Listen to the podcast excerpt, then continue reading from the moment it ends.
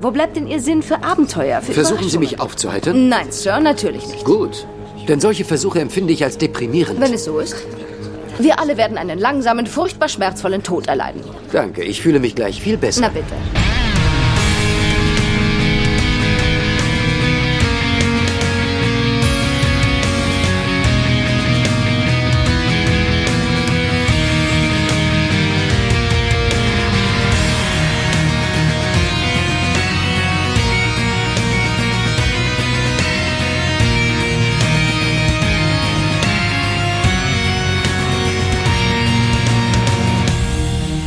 Herzlichen Glückwunsch, Tim. Herzlichen Glückwunsch, Sascha.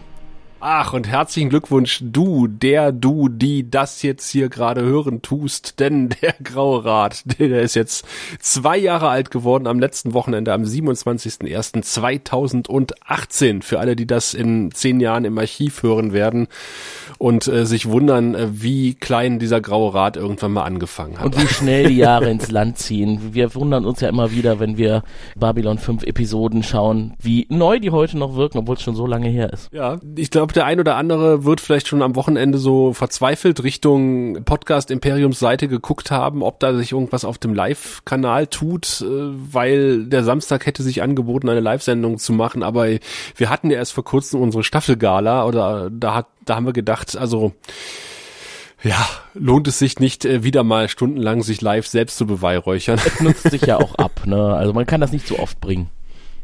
Nee, das stimmt. Stattdessen wollen wir einfach mal Danke sagen, also allen Fivern, die draußen noch existieren und äh, es ist echt irre. Ich weiß nicht, wie du das so siehst, Tim, äh, wie viele von äh, von äh, von denen von von uns noch da draußen Das ist sind. unglaublich. Man stößt ja auch im privaten Umfeld oder im erweiterten privaten Umfeld plötzlich auf Leute, die sich als Babylon 5 Fans outen, von denen es man nicht gedacht hätte, aber durchaus immer angenehm. Also die Erinnerungen an die Serie sind äh, eigentlich bisher durchweg gut gewesen, wenn ich tatsächlich mal auf ganz neue Leute gestoßen bin und dann das Thema aufkam. Und es gab höchstens welche, die in der Hör zu äh, die Programmankündigung gesehen haben damals und sich dann gedacht haben, nee, es wirkt mir zu billig und haben nicht reingeguckt. Das sind dann die, die leider einen großen Fehler gemacht haben, muss man so sagen. Ja, aber auch viele von denen haben in der Retroperspektive ihren Fehler eingesehen und äh, konnten von uns bekehrt werden. Ist ja auch eigentlich eine schöne Sache, wenn man jetzt zehn Jahre später oder noch, noch viel, viel länger später die Episoden nochmal von vorne beginnt oder ganz neu beginnt und dann nebenbei unsere Podcasts dazu hört. Das ist doch eine schöne Geschichte. Wir wollen noch ein ganz klein bisschen Metagequatsche loswerden, bevor wir uns dem eigentlichen Kern dieser Sendung äh, widmen, äh, denn äh, wir haben unsere Homepage umgestellt. Ich weiß nicht, Tim, warst du schon mal auf unserer Homepage in den letzten Ich Stunden? war grundsätzlich noch nie auf unserer Homepage. Ach, das ist aber auch sehr zu empfehlen. Vielleicht damals, als ich die Shownotes geschrieben habe. Nein, warte. Ich schau mal gerade drauf Also und, und lobe. Oh ja, das sieht ja alles sehr frisch aus und die Schriftart und, und die umrahmten Bilder, das sieht spitze aus, Sascha. Ja, ich habe ein bisschen das Theme umgestellt. Es gab ein Problem mit dem Theme, das ist eigentlich das, was ich von Anfang an haben wollte.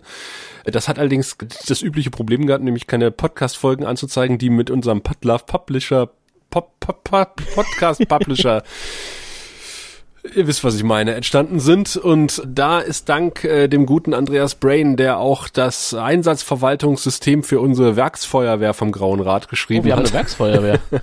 Super. Ja, ja. Ein eigentliches Plugin für unsere, für uns quasi geschrieben worden, äh, mit dem äh, die äh, Podcast-Folgen erscheinen und damit stand quasi ja, der Verwendung dieses Themes nichts mehr im Weg. Und das Tolle ist, dass du damit jetzt auch auf dem Handy quasi rumsurfen endlich, kannst. Und endlich. unsere Seite ist jetzt endlich mobiltauglich. Also auch wir sind im Jahr 2018 Ich sagen, viele haben ja gar keine großen Bildschirme mehr, die haben ja nur noch Handys. Wer legt sich heute noch einen großen Rechner für zu Hause zu, es sei denn, er ist so ein richtiger Gamer.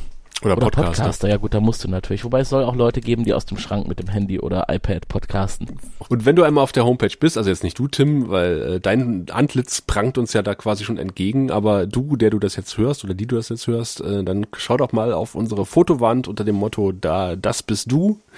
Da ist noch Platz. Da ist jetzt was dazugekommen, nämlich äh, der, der, der gute Michael, der uns ja hier mit 8 Babylon 5 Merchandising ohne Ende versorgt, der uns auch eine Postkarte geschickt hat übrigens. Die ist genau pünktlich zum 27. angekommen. Eine rosa Briefumschlag lag in meinem Briefkasten, äh, geschrieben von Michael und ich dachte so, hm. Und äh, drin war eine Kindergeburtstagsglückwunschkarte. Wir sind zwei. Da habe ich mich sehr gefreut. Michael und Brina. Vielen Dank. Wir verlinken sie in den Show Notes. Noch mehr Post haben wir bekommen, nämlich satte sechs Tage nach unserer Staffelgala. Er hat dann auch die Blauwalsuppe gemerkt, dass wir eine Staffelgala äh, Das veranstaltet ist ein Podcast haben. für alle, die sich jetzt wundern, ob das aus dem kulinarischen äh, her- herrühren könnte. Nein, es kommt eher aus dem Audiophilen. Genau, und sie haben uns noch was geschickt, einen musikalischen Gruß zur Staffelgala und haben es umrahmt mit folgendem Anschreiben. Sehr geehrte Ratsmitglieder, auch wenn es schon etwas her ist, haben wir zum Ende von Staffel 2 ein ausuferndes musikalisches Epos erschaffen, um die vergangene Staffel zu würdigen. Möglicherweise sind auch schon Spoiler für die kommenden Staffeln enthalten, also Alex hier die Ohren zuhalten. Das haben wir jetzt gesagt und die Blauwalsuppe schreibt weiter. Nehmt euch ein Fass eures besten Weines, einen Ohrensessel und genießt eure Podcast-Kollegen von der Blauwalsuppe. John und Dylan, John und Dylan, John und Dylan, John und Dylan, John und Dylan, John und Dylan, John und Dylan, John und Dylan, John und Dylan, John und Dylan, John und Dylan, John und Dylan.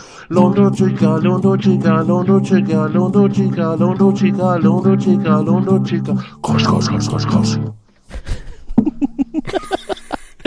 Der Anfang klang irgendwie wie John und He-Man, bis ich dann drauf kam, dass es Dylan war. John und He-Man auf Babylon 5. Seine Augen offen, Tango, seine Arme weit seine Hose dick. und sein Planet weit entfernt. Ja, schöner Dadaismus von der Blauwalsuppe. Ich habe mich sehr gefreut und musste sehr lachen, als ich das erste Mal gehört Schön. habe. Soll es unser neues Intro werden? Ach, könnten wir eigentlich hier, äh, genau, vor dem, vor dem Ding spielen. Na, lass mal. es war wunderschön, aber einmal reicht. Ja, und noch jemand hat uns geschrieben, nämlich, äh, ich habe unsere superschwellige Twitter-Kampagne schon erwähnt, äh, wo ich äh, hoffenweise Leute dazu nötige, Babylon 5 zu gucken und hoffenweise Leute anschreibe, die den Fehler gemacht haben, sich bei Twitter über Babylon 5 zu äußern und aus Deutschland kommen oder offensichtlich aus dem deutschsprachigen Raum. Deswegen haben wir jetzt etwas mehr Hörer äh, aus Österreich neuerdings. Und äh, so habe ich auch die gute Scaramouche angeschrieben, die gesagt hat, sie startet einen Babylon 5 Rewatch und äh, habe sie auch gleich genötigt, eigentlich auch noch was zur Staffel 2 zu schreiben. Allerdings stellte ich dann fest, als ich den Brief gelesen habe, dass da doch einige Sachen drinstehen, die erst auf Staffel 3 ähm, Bezug haben und deswegen passt das jetzt quasi wie Arsch auf Eimer. Wir würden es mit deiner lieblichen Stimme erstmal vortragen, Tim. Ich würde dann vielleicht auch zwischendurch nochmal übernehmen. gerne. Du kannst ja einfach einhaken. Moin Jungs. Wie erbeten mal eine Kurzkritik zum Finale der zweiten Staffel von Babylon 5. Gestern erst geguckt, bisschen knapp ausgefallen, bin da eher diese epischen Doppel- bis Dreifachfolgen zum Staffelfinale gewohnt. Aber Mai war halt in den 90ern, da hatte man ja nichts. Und angesichts des ohnehin schon zum Bersten schwelenden Krieges, beziehungsweise bei den Nahen schwelen schon die restlichen Häuser, nicht nur der Krieg, wäre wohl ein überzogen dramatischer Kriegsausbruch auch völlig überflüssig gewesen. Stattdessen also Terrorismus auf Babylon 5. Erstaunlich zeitaktuell. Aber Terrorismus gab es wohl irgendwie auch schon immer. Hochdramatisch. Und apropos hoch, wie praktisch das eine Gelegenheit für den guten Kosch war, sich endlich mal zu entblößen. Er war dann auch weniger spektakulär, als die ganze Geheimnistuerei erwarten lässt. Aber hey, Männer halt. Man weiß gar nicht, ob das ein Mann ist. Hauptsache, man sieht mal was.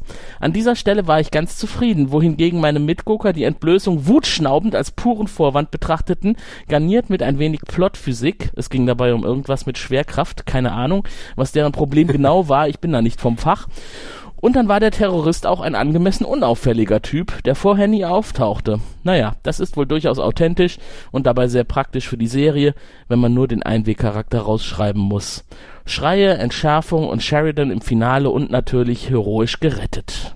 Schade aber, dass es dabei aber die andere Storyline fast komplett unterging. Jicquard und Londo zusammengefangen im Aufzug. Oh, was hatten wir uns darauf gefreut. D? Oh, es gibt Snoo Snoo? C? Ich dachte eher an eine Prügelei. Das eine schließt M? das andere ja nicht aus. genau, das, äh, ich weiß nicht, wer D, C und M sind. Äh, Daspar, Kaspar und Melchior wahrscheinlich. Wahrscheinlich.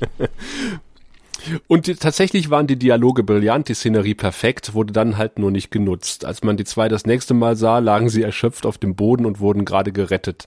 So schade. Wenn man dran denkt, was andere schon in Aufzügen gemacht haben. Odo in DS9 wurde sogar flüssig und die zwei einfach nur fertig. Sehr, sehr, sehr schade. Und nochmal Spaß beiseite, da war dann doch eine unauffällige Seitenhandlung, die in der ganzen zweiten Staffel eingestreut war. Das Friedensministerium, das Menschen auf Babylon 5 beobachten und schon bei Verdacht verschwinden lässt. Ihren Höhepunkt fand das wie üblich unter dem Vorwand der Terrorismusbekämpfung ebenfalls im Staffelfinale, als größere Menschenansammlungen verboten und herumlungernde Menschen verhört werden sollten, sogar von Sympathieträger Sheridan angeordnet. Unauffällige, aber sehr kluge, zeitlose politische Botschaften. Heute 20 Jahre später könnte das eine aktuelle Serie sein. Viel Spaß beim Podcasten Skara. Ja, das ist doch mal ein richtiger Inhalt. Also hätten wir auch nicht besser machen können in unseren Shownotes. Die gute Skara freut sich wahrscheinlich, dass wir das auf einem Pirate Patch schreiben. Aus Gründen. Die wir alle verstehen. Arr. Ja, vielen Dank, Skara. Hör uns hoffentlich weiter und äh, bei Twitter kommentierst du schon fleißig. Also insofern äh, glaube ich, wir haben eine neue Stammhörerin gewonnen. Yes. Erzähl deinen Freunden davon und kauft mehr äh, Babylon 5 Merchandise. so sieht's aus, das restliche, was es noch Genau. gibt. Irgendwo gibt's immer was. Das ist ein bisschen angestaubt, aber wertvoll. In dem Zusammenhang noch Dank an unsere beiden neuen Plato Plat platonischen Platone, Unsere Plateauschuhe, unsere beiden neuen, danke. nämlich der Klaus und der Alex. Ihr seid neu an Bord. Liebe. Patrone. Und äh, bleibt uns hoffentlich lange äh, erhalten als Patrone, denn ähm, ja, wir haben ein bisschen was vor mit dem Geld. Was, das erzählen wir gleich, denn jetzt kommen wir zum eigentlichen Yeah. Kern äh, des heutigen Podcasts, denn äh, wir haben ja noch einen Geburtstag, der ist deutlich wichtiger als unserer, Ja, oder? natürlich. Äh, es gibt ja etwas, über das wir schon seit fast zwei Jahren reden, die Serie an sich und die wird 25 dieses Jahr. So sieht's aus. 22. Februar 1993, The Gathering in USA, ausgestrahlt zum allerersten Mal. Und ich habe es ja schon bei Twitter, oder wir haben es ja schon bei Twitter verkündet, 2018, das wird ein geiles Jahr für alle Babylon 5 Fans in Deutschland. Und warum? Ja, Weil wir dafür sorgen. wir haben noch viel vor mit euch dieses Jahr und ein bisschen was davon erzählen wir heute sogar schon, habe ich mir sagen lassen. Ja, richtig, das machen wir. Aber vorher haben wir noch jemanden, der auch was zu erzählen hat. Nämlich, wir haben uns ja vorgenommen, on air halt dieses Jahr ganz, ganz viele Gäste in unseren Podcast einzuladen, die irgendwie mit Babylon 5 zu tun haben. Und da ist, ja, hier, ich will, ich will nicht zu viel verraten, da kommt noch was auf uns zu in diesem Jahr. Und den Aufschlag sozusagen macht äh, ein Mann, äh, den viele vielleicht im Regal stehen haben. ich weiß es Dreh nicht, mich hast du, gerade rum, in meinem Regal steht kein Mann. Schade. Kommt drauf an. Ja, aber viele haben äh, den guten Thorsten Devi bei sich im Regal stehen. Er ist nämlich Ah. derjenige, der die Science-Fiction-Movie Guides äh, geschrieben oder Serien-Guides geschrieben hat. Drei Stück an der Zahl in den Mhm. Und nicht nur 90ern. diese. Sondern auch das Der- Babylon 5 Genau, was Universum. der alles geschrieben hat und gemacht hat in den 90er Jahren, das ist relativ umtriebig, nennen wir es mal so. Ja, und er hat ziemlich viel mit Babylon 5 zu tun, war und ist ein großer Verfechter der Serie und ähm, deswegen haben wir ihn mal zum Interview gebeten und ähm, er hat sich auch nicht lang bitten lassen und war sofort bereit, äh, uns Rede und Antwort zu stehen. Das heißt, der Gregor und ich wollten ihn interviewen, aber eigentlich brauchten wir ihn nur anstupsen und dann hat er geredet und geredet ohne Unterlass und wir haben doch die ein oder andere Frage zwischendurch noch anbringen können. Aber all das, äh, knapp anderthalb Stunden äh, Thorsten Devi pur, wollen wir euch jetzt nicht vorenthalten und äh, ja, er hat so gut angefangen zu reden, dass wir eigentlich auch gar keine Einstiegsfrage stellen konnten, sondern wir haben ursprünglich über das Babylon 5 Universum geredet und dann ergab sich folgender Dialog. Files accessed. Ich musste dafür ganz hoch klettern, da ich das nicht mehr täglich brauche, steht das ganz weit oben und habe dann selber nochmal äh, reingelesen und ich finde immer das Tollste ist, wenn man was liest, was man selber geschrieben hat, was aber so lange her ist, dass man sich nicht erinnern kann, dass man es geschrieben hat und man dann denkt, ey, das ist ziemlich gut. Solange man das noch denkt, ist gut. Also es gibt da schon Formulierungen drin und Absätze, wo ich dann denke, na, Herr Devi, da würdest du heute auch mal einen Rotstift ansetzen und das ein bisschen anders machen. Aber grundsätzlich, so was ich da eben nochmal so reingelesen habe, denke ich mir, Teufel, Teufel, auch granatenstark recherchiert. Also bei uns liegt's hier griff, also bei mir liegt's griffbereit. Wir haben das von einem freundlichen Hörer, äh, hab ich, da haben wir das geschenkt bekommen, äh, weil wir drin hin und wieder mal als Nachschlagewerk uns da äh, belesen. Ich hatte es, glaube ich, als PDF schon, genau, von, von deiner Homepage. Man kann es auch eben kostenlos auf meiner Webseite bekommen, ja. Genau, da hatte ich schon Genau, her. Die Science-Fiction-Guides, die liegen seit den 90ern in meinem Besitz. Also die hatte ich schon. Äh, ich glaube, den Babylon 5 Guide, der hatte mir noch gefehlt. Deine, deine Guides äh, waren bei mir auch in den 90ern so das erste, was ich so gelesen habe, was so Hintergrundinformationen zu so Science-Fiction-Serien gebracht hat. Und ich kann mich noch erinnern, wie ich damals immer wieder zum Bahnhof gefahren bin, um den zweiten Science-Fiction-Guide zu kaufen, weil es den hier in der Kleinstadt nicht gab und ich immer sehr oft erfolglos hingefahren bin mit dem Fahrrad. Das ist 20 Jahre her und es ist immer noch eine, eine ganz starke Erinnerung bei mir und ich, es hat mehrere Umzüge haben diese Guides geschafft. Deshalb ist es mir auch eine besondere Ehre heute Abend. Vielen Dank. Also ich bekomme das unheimlich oft auch noch zu hören, wenn ich so auf Conventions oder so bin, dass Leute sagen, Mensch, die Dinger habe ich heute noch total abgelesen bei mir im Schrank Ja. stehen. Mich freut das wahnsinnig. Übrigens, das zum Bahnhof fahren hatte ich selber Anfang der 80er weil damals die John Sinclair Romane, die ich sklavisch gelesen Ah. habe, immer irgendwie dienstags offiziell rauskamen, aber schon am Sonntag am Bahnhof zu kriegen waren. Und da bin ich immer mit dem Fahrrad zum Bahnhof Stimmt. geradelt, um den neuen John Sinclair zu kaufen. Stimmt, das, Das- war damals auch ein Grund, ja. Das war mein. Genau. Und man muss auch generell sagen, was du gerade sagst, das freut mich immer besonders deswegen, weil das eigentlich der Grund, warum ich das Babylon 5 Buch geschrieben habe, war der, es gab solche Bücher im amerikanischen, im englischen Markt schon, Ja. äh, ähnliche. Ich kann mich sogar konkret erinnern, es gab ein Buch von James Van Heis, das ist ein ganz bekannter Autor von so Behind-the-Scenes-Büchern, äh, der mir später übrigens auch mal einen lukrativen Auftrag weggenommen hat von einem, das ich schreiben wollte. Und der hatte eins geschrieben, irgendwie ähm, From Star Trek to irgendwas, ähm, äh, The Science Fiction Guidebook. Das habe ich in London gesehen bei einem Besuch irgendwie Anfang der 90er und habe sofort gedacht, so ein Buch müsste man in Deutschland machen. Und wirklich, das, ich habe mir das als Vorlage genommen, nicht jetzt exakt strukturell, aber die Idee dahinter, auch dieses Format A4 mit, mit Softcover-Einband und so, und habe das damals dem Hilfverlag vorgeschlagen, weil ich dachte, sowas fehlt bei uns einfach. Und ich glaube auch, ähnlich wie die Bücher von Ralf Sander, die Star Trek-Bücher, ähm, meine Bücher waren damals deswegen so beliebt, weil es auch schlicht nichts anderes gab. Ja, das ist ein Standardwerk sozusagen. Ja, aber Ja, definitiv. Standardwerk by, by default, weil es keine anderen, anderen Standardwerke gab. Also ich möchte mein Werk da einfach nicht zu hoch hängen. Man hatte damals ja nichts anderes. Wie gesagt, auch bei den Heine Science-Fiction-Filmlexiken, die es in den 80ern schon gab, die waren objektiv nicht gut. Aber es gab nichts anderes. Und darum hatte jeder die.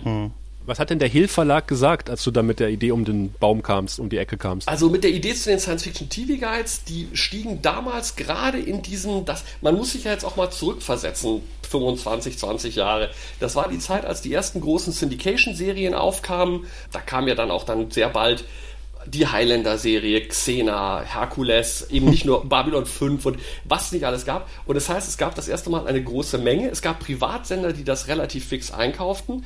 Und es gab dazu auch noch die ganzen Produkte wie Romane und so weiter und so fort. Und das heißt, da sah das erste Mal, sahen einige Verlage einen Markt da, da auch buchmäßig, sachbuchmäßig was drüber zu machen. Und der Hill Verlag, ich bin da, wie bei den meisten meiner Bücher, wirklich damals ganz naiv daran gegangen. Ich habe bei dem Verlag angerufen und habe gesagt, hören Sie mal, ich hätte eine Idee für ein Buch, darf ich Ihnen das mal vorstellen? Und dann haben die gesagt, wenn Sie in meiner Gegend sind, kommen Sie vorbei. Und nächste Woche bin ich nach Düsseldorf gefahren, von da aus nach Königswinter, saß auf einmal dem Chef des Verlages Franz Christoph Hehl gegenüber, habe den eine Viertelstunde lang besabbelt, habe gesagt, das ist super, äh, hier, Fernsehserien, die und die und die und die. Und der sagte dann nur, A, kriegen Sie das Material zusammen, auch rechtefrei, dass wir das alles verwenden dürfen? Hm. Habe ich gesagt, ja, ich habe lange bei der Fernsehzeitschrift gearbeitet, ich arbeite jetzt bei dem Fernsehsender, ich kriege das hin. Und dann sagte der, was wollen Sie denn an Geld haben? Da wurde dann nochmal wirklich sechs Wochen lang schwerst verhandelt und dann sagten die, go. Ja. Äh, es, war, es war wirklich, genau wie das ja auch mit dem Babylon 5 Buch war, das sind Sachen, äh, man denkt manchmal, das ist so unheimlich kompliziert oder man kommt als jemand von außen da nicht rein. Das stimmt überhaupt nicht. Du musst hingehen, musst sagen, ich habe eine Idee, weil die sind immer auf der Suche nach guten Büchern, die werden sich das anhören und wenn die die Idee für so gut halten wie du selber, dann machen die das auch. Ja, muss nur jemand finden, der die Idee wirklich so gut hält wie, wie du selber. Ja, da hilft halt, wenn man so quasseln kann wie ich. Ich kann, ich könnte, die, ich könnte, wie man immer so schön sagt, ich könnte auch den Eskimos einen Eisschrank verkaufen. Ähm, das hilft. Und Also bei, bei Ralf, ja- Ralf Sander war es ja genauso. Ralf Sander mit seinen Babylon, äh, mit seinen Star Trek äh, Nitpickers Guides, die der da gemacht hat. Ähm, da, nicht Nitpickers Guides, nee, die, die waren ja was anderes.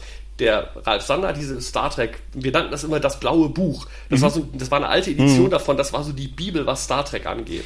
Und es war genau dasselbe. Der, der hat den, ich glaube, auch damals den Jeschke von Heine überzeugt, das zu machen. Und dann war das ja jahrelang super erfolgreich. Da habe ich noch die Ursprungsversion in einem Band, dann kam es irgendwann mal in zwei Bänden und ich glaube, die Endversion war drei Bände. Ich glaube, äh, Genau, blau, ich glaube, rot die- und grün die- oder so. Die Einbandfassung war, glaube ich, die blaue. Und das war so zu, zu so, war ich auch, ich weiß, ich habe auch nochmal, egal, weil ich weiß nur noch, dass wir damals jahrelang unter dem Fanbereich, immer wenn wir über Star Trek geredet haben, sagte irgendeiner, also in dem blauen Buch steht drin, hm, ja, genau. Und das war, das war mir sehr drollig, dass man auch, das habe ich auch Ralf mal gesagt, als ich ihn ein einziges Mal persönlich getroffen habe, dass ich gesagt habe, das ist wirklich ein Buch gewesen, das hat definiert, was man nachlesen konnte in Deutschland, was man nicht in Amerika sich besorgen musste. Man darf ja auch heute, man muss sich ja klar machen, das war vor Prä-Internet. Ja. Keiner stellt sich das heute mehr vor, wie unfassbar schwierig das war damals, an Informationen ranzukommen. Du hast ja, du hast ja auf, äh, auf wortvogel.de ein sehr empfehlenswerter Blog, ja auch Danke. diese Entstehungsgeschichte dieser, dieser Bücher ähm, auch, auch verblockt. Und das fand ich damals, ich habe wirklich da fast alle Artikel da gelesen und ich fand das echt sehr krass, wie du das ähm, damals auch beschrieben hast mit so, das kann man, also kann man sich heute überhaupt nicht vorstellen, mit in irgendwelchen Archiven nach, nach Fotos, Pressefotos irgendwo was abfilmen oder abfotografieren und so. Ja. Das ist ja heute alles nicht mehr nötig, aber das ist ja eigentlich äh, äh, gar nicht so krass lange her, aber es liest sich wie aus einer wirklich komplett anderen Zeit. Digital war es das ja auch, ne? In der Tat, das war damals ein völlig anderer, anderes Spiel als heute, ähm, weil ich beneide manchmal Kollegen, die heute so Sachbücher über ähm, Filme und Fernsehserien schreiben. Ich bin ja mit vielen da auch befreundet, der Tobias Hohmann zum Beispiel, der großartige Bücher geschrieben hat über Chuck Norris und, und Dieter Hallervorden. Ähm, die haben einfach Zugriffe auch auf teilweise schon digitalisierte Archive. Die können sofort über Filme in der Internet Movie Database Sachen nachschlagen. Und du kannst, wenn du Interviewpartner brauchst, gesetzt dem Fall, die leben noch, die meistens über Facebook irgendwie kriegen und dann über PM anfragen für ein Interview. Das war ja damals alles überhaupt nicht denkbar. Und mir hat der Ralf Sander eben erzählt, als ich ihn getroffen habe, dass er dann teilweise wirklich beim Nachspann da mit Bleistift hektisch mitgeschnitten, äh, mitgeschrieben hat oder dass er dann mit Kameras den Nachspann fotografiert hat, um die Daten Stimmt. daraus zu holen. Und daraus muss man natürlich auch wiederum zurückschlussfolgern, dass man nicht ganz so streng sein darf, wenn man in Filmsachbüchern aus der damaligen Zeit solche Castfehler oder, oder sowas findet, weil das ist unter Umständen entstanden, da muss man sich dankbar sein, dass die überhaupt was zusammengekriegt haben. Man muss ja auch überlegen, äh, weil du sagst, abfotografieren. Es ist ja auch nicht so, dass die, dass die Episoden jederzeit äh, frei verfügbar herumlagen, dass man einfach mal gesagt hat, man holt die DVD raus, guckt sich den Abspann an. Also ich habe ja meine Babylon 5 Folgen damals auf ähm, ja, mysteriösen Wegen auf VHS irgendwie aus den USA bekommen. Ansonsten lief es ja einmal die Woche im Fernsehen und dann äh, war es weg. Bis Richtig. irgendein Sender sich bereit erklärt hat, es nochmal zu senden. Und wenn du es nicht hattest, hattest du Pech gehabt. Also das ist, das war dann ganz fatal. Ich habe übrigens meine Sachen ja auch aus den USA bekommen über nicht weniger mysteriöse Wege, wobei es allerdings bei uns halbwegs legal war, denn ähm, ich war ja damals noch beim Gong, als Babylon 5 anlief. Das war 19, an Mitte 1993. Wir bekamen immer von unseren US-Korrespondenten Sachen auf Video aufgenommen und dann zugeschickt. Und es war ganz spannend, weil ich bekam natürlich damals keine große Überraschung auf einer, auf einem drei Stunden oder einem vier Stunden Band den Piloten von Babylon 5 und von Deep Space Nine, weil die waren ja in relativ engem Zusammenhang gelaufen. Genau. Und das war natürlich auch, das werde ich nie vergessen, das war schon irre, äh, diese beiden Dinger damals quasi sich an einem Abend reinzuziehen und die hatte noch keiner gesehen, die waren irgendwie in den USA, ich glaube 48 Stunden vorher gelaufen, wir haben die per Ku- Kurier bekommen und das war natürlich Krass. das, das fette Ding. Geht heute auch nicht mehr. Heute hat jeder Depp alles sofort gesehen. Da können wir gleich die strittige Frage klären, wenn du beides auf einem Band hattest. Deep Space Nine oder Babylon 5? Ich ahne, ich ahne. Was ich besser fand. Ja. Also, ich meine, die Tatsache, dass ich ein Buch über Babylon 5 und nicht über Deep Space Nine geschrieben habe, gibt, glaube ich, einen relativ äh, deutlichen Hinweis darauf. Aber in der Tat, das war eine ganz starke emotionale Entscheidung, weil ich war großer Trekker immer schon gewesen. Ich war großer Fan damals, also wir reden jetzt von 93, von äh, Next Generation, hatte also eigentlich keinen Grund, auf ein andere Franchise umzusteigen und war unheimlich gespannt auf Deep Space Nine. Also ich bin reingegangen in diesen Abend mit dem Gedanken, Deep Space Nine wird total geil und da gibt's ja noch diese andere Serie. Und ich war total baff, als ich rauskam, weil A, Deep Space Nine mich völlig kalt gelassen hat. Ich fand die, die Eröffnung von Deep Space Nine, der, der Epilog, der Prolog, also Ja, mit, ja. mit, diesem, mit, diesem, dieser Schlacht bei Wolf 359, großartig. Also toll inszeniert. Ja. Also holte auch damals alles, was man aus klassischer Modellarbeit machen konnte, raus. War wirklich kinotauglich, hat mir gut gefallen. Aber danach ging das sofort runter. Das wurde furchtbar statisch. Ich fand auch Avery Brooks die ersten Staffeln, als er sich noch den Bart nicht wachsen lassen durfte, sehr flau. Also ich fand den damals extrem verstörend, weil Religion halt so eine große Rolle auf einmal spielte und das war einfach so untypisch für Star Trek halt. Deshalb hat der Pilot für mich echt irritiert damals. Ja, also vor allem, es, Ja. man merkt halt auch heute im Nachhinein, dass es die typischen Probleme hatte, die auch später zum Beispiel der Pilotfilm von Voyager haben sollte. Sie führen Figuren ein, von denen sie denken, die werden mal irgendwann ganz wichtig werden, die es aber dann nie werden. Für mich ein sehr schönes Beispiel ist Odo, der eine ganz tolle Figur ist, aber dieses Morphing von Odo, aus dem sie im Pilotfilm einen riesen Gehampel machen, ist im Verlauf der Serie immer unwichtiger geworden. Das ist wie bei Next Generation, wo sie angefangen haben und behauptet haben am Anfang, die Ferengi wären die neuen Superbösewichte. Ja. Ja, ja. Oder, oder, oder, dann, oder dann bei Voyager die, wie ist die, Okampa? Äh, Ja, ja. die- Nee, nee Okampa, Und die ähm, Kazon. die Kazon. Kazon. Die Kazon und die Kazon. Okampa und die, die beide nicht wirklich den Griff hatten dann in der Serie. Du, man merkt einfach, die, die bauen Piloten und die funktionieren dann nach hinten raus so nicht wirklich. Und dann habe ich Babylon 5 gesehen, um da jetzt zum Thema zu kommen. Und das war für mich, und ich wähle den Begriff nicht leichtfertig, eine Offenbarung. Ich habe da Dinge gesehen, von denen ich dachte, das geht im Fernsehen nicht. Ähm, fangen wir mal mit der technischen Seite an, also dass diese Computergrafik so rudimentär die ist, wenn man sich die heute anguckt ermöglichte Sachen, die bei TV Science Fiction bisher nicht möglich waren. Ja. Raumschiffe, die pulsieren, die sich verändern. Äh, du hast auf einmal äh, in, in dieser Serie echte Aliens an Bord, nicht einfach welche mit angeklebten Nasen und angeklebten Ohren. Ähm, äh, das, ist, das ist alles, das schaffte ein wirkliches Environment, was für mich unglaublich spannend war. Und da war alles drin, da war drin, dass die Figuren fehlerhaft sind, dass es um Geld geht, um Politik geht und, und um all die Sachen, die Star Trek immer ganz bequem ausgeklammert hat. Und ich habe nach dem Pilotfilm wirklich gedacht, wow, das ist Hot Shit. Heute würde man sagen, nicer Scheiß, wobei man aber fairerweise sagen muss, ich bin einer der Verteidiger des Pilotfilms The Gathering, der, insbesondere in der Special Edition. die Ja, wollte gerade sagen, die Second haben. Edition finde ich auch großartig im Vergleich, weil der, der Originalpilotfilm hat schon ganz schöne Längen. Und äh, die, die berüchtigte Alien-Zoo-Szene. Ja, wobei ehrlich, da habe ich nie ganz verstanden, was daran beruhigt. Also ich verstehe den Gedanken, dass man Aliens da ein bisschen wie Tiere darstellt und dass das ein bisschen als quasi rassistisch gilt. Ich, habe das schon verstanden, aber ähm, mich hat das damals nicht gestört, weil ich damals es eher so gesehen habe, die haben das erste Mal berücksichtigt, dass nicht jedes Alien unsere Sauerstoffmischung atmen kann, dass nicht jedes Alien in, unser, in unserem Drucksystem, also mit, mit, dem, mit, dem, mit dem Atmosphärendruck, den wir haben, leben können. Ich fand die Idee dahinter so toll, dass mich das vielleicht, ich sag mal in Anführungsstrichen, moralische Problem darin mich nicht wirklich tangiert hat. Ja.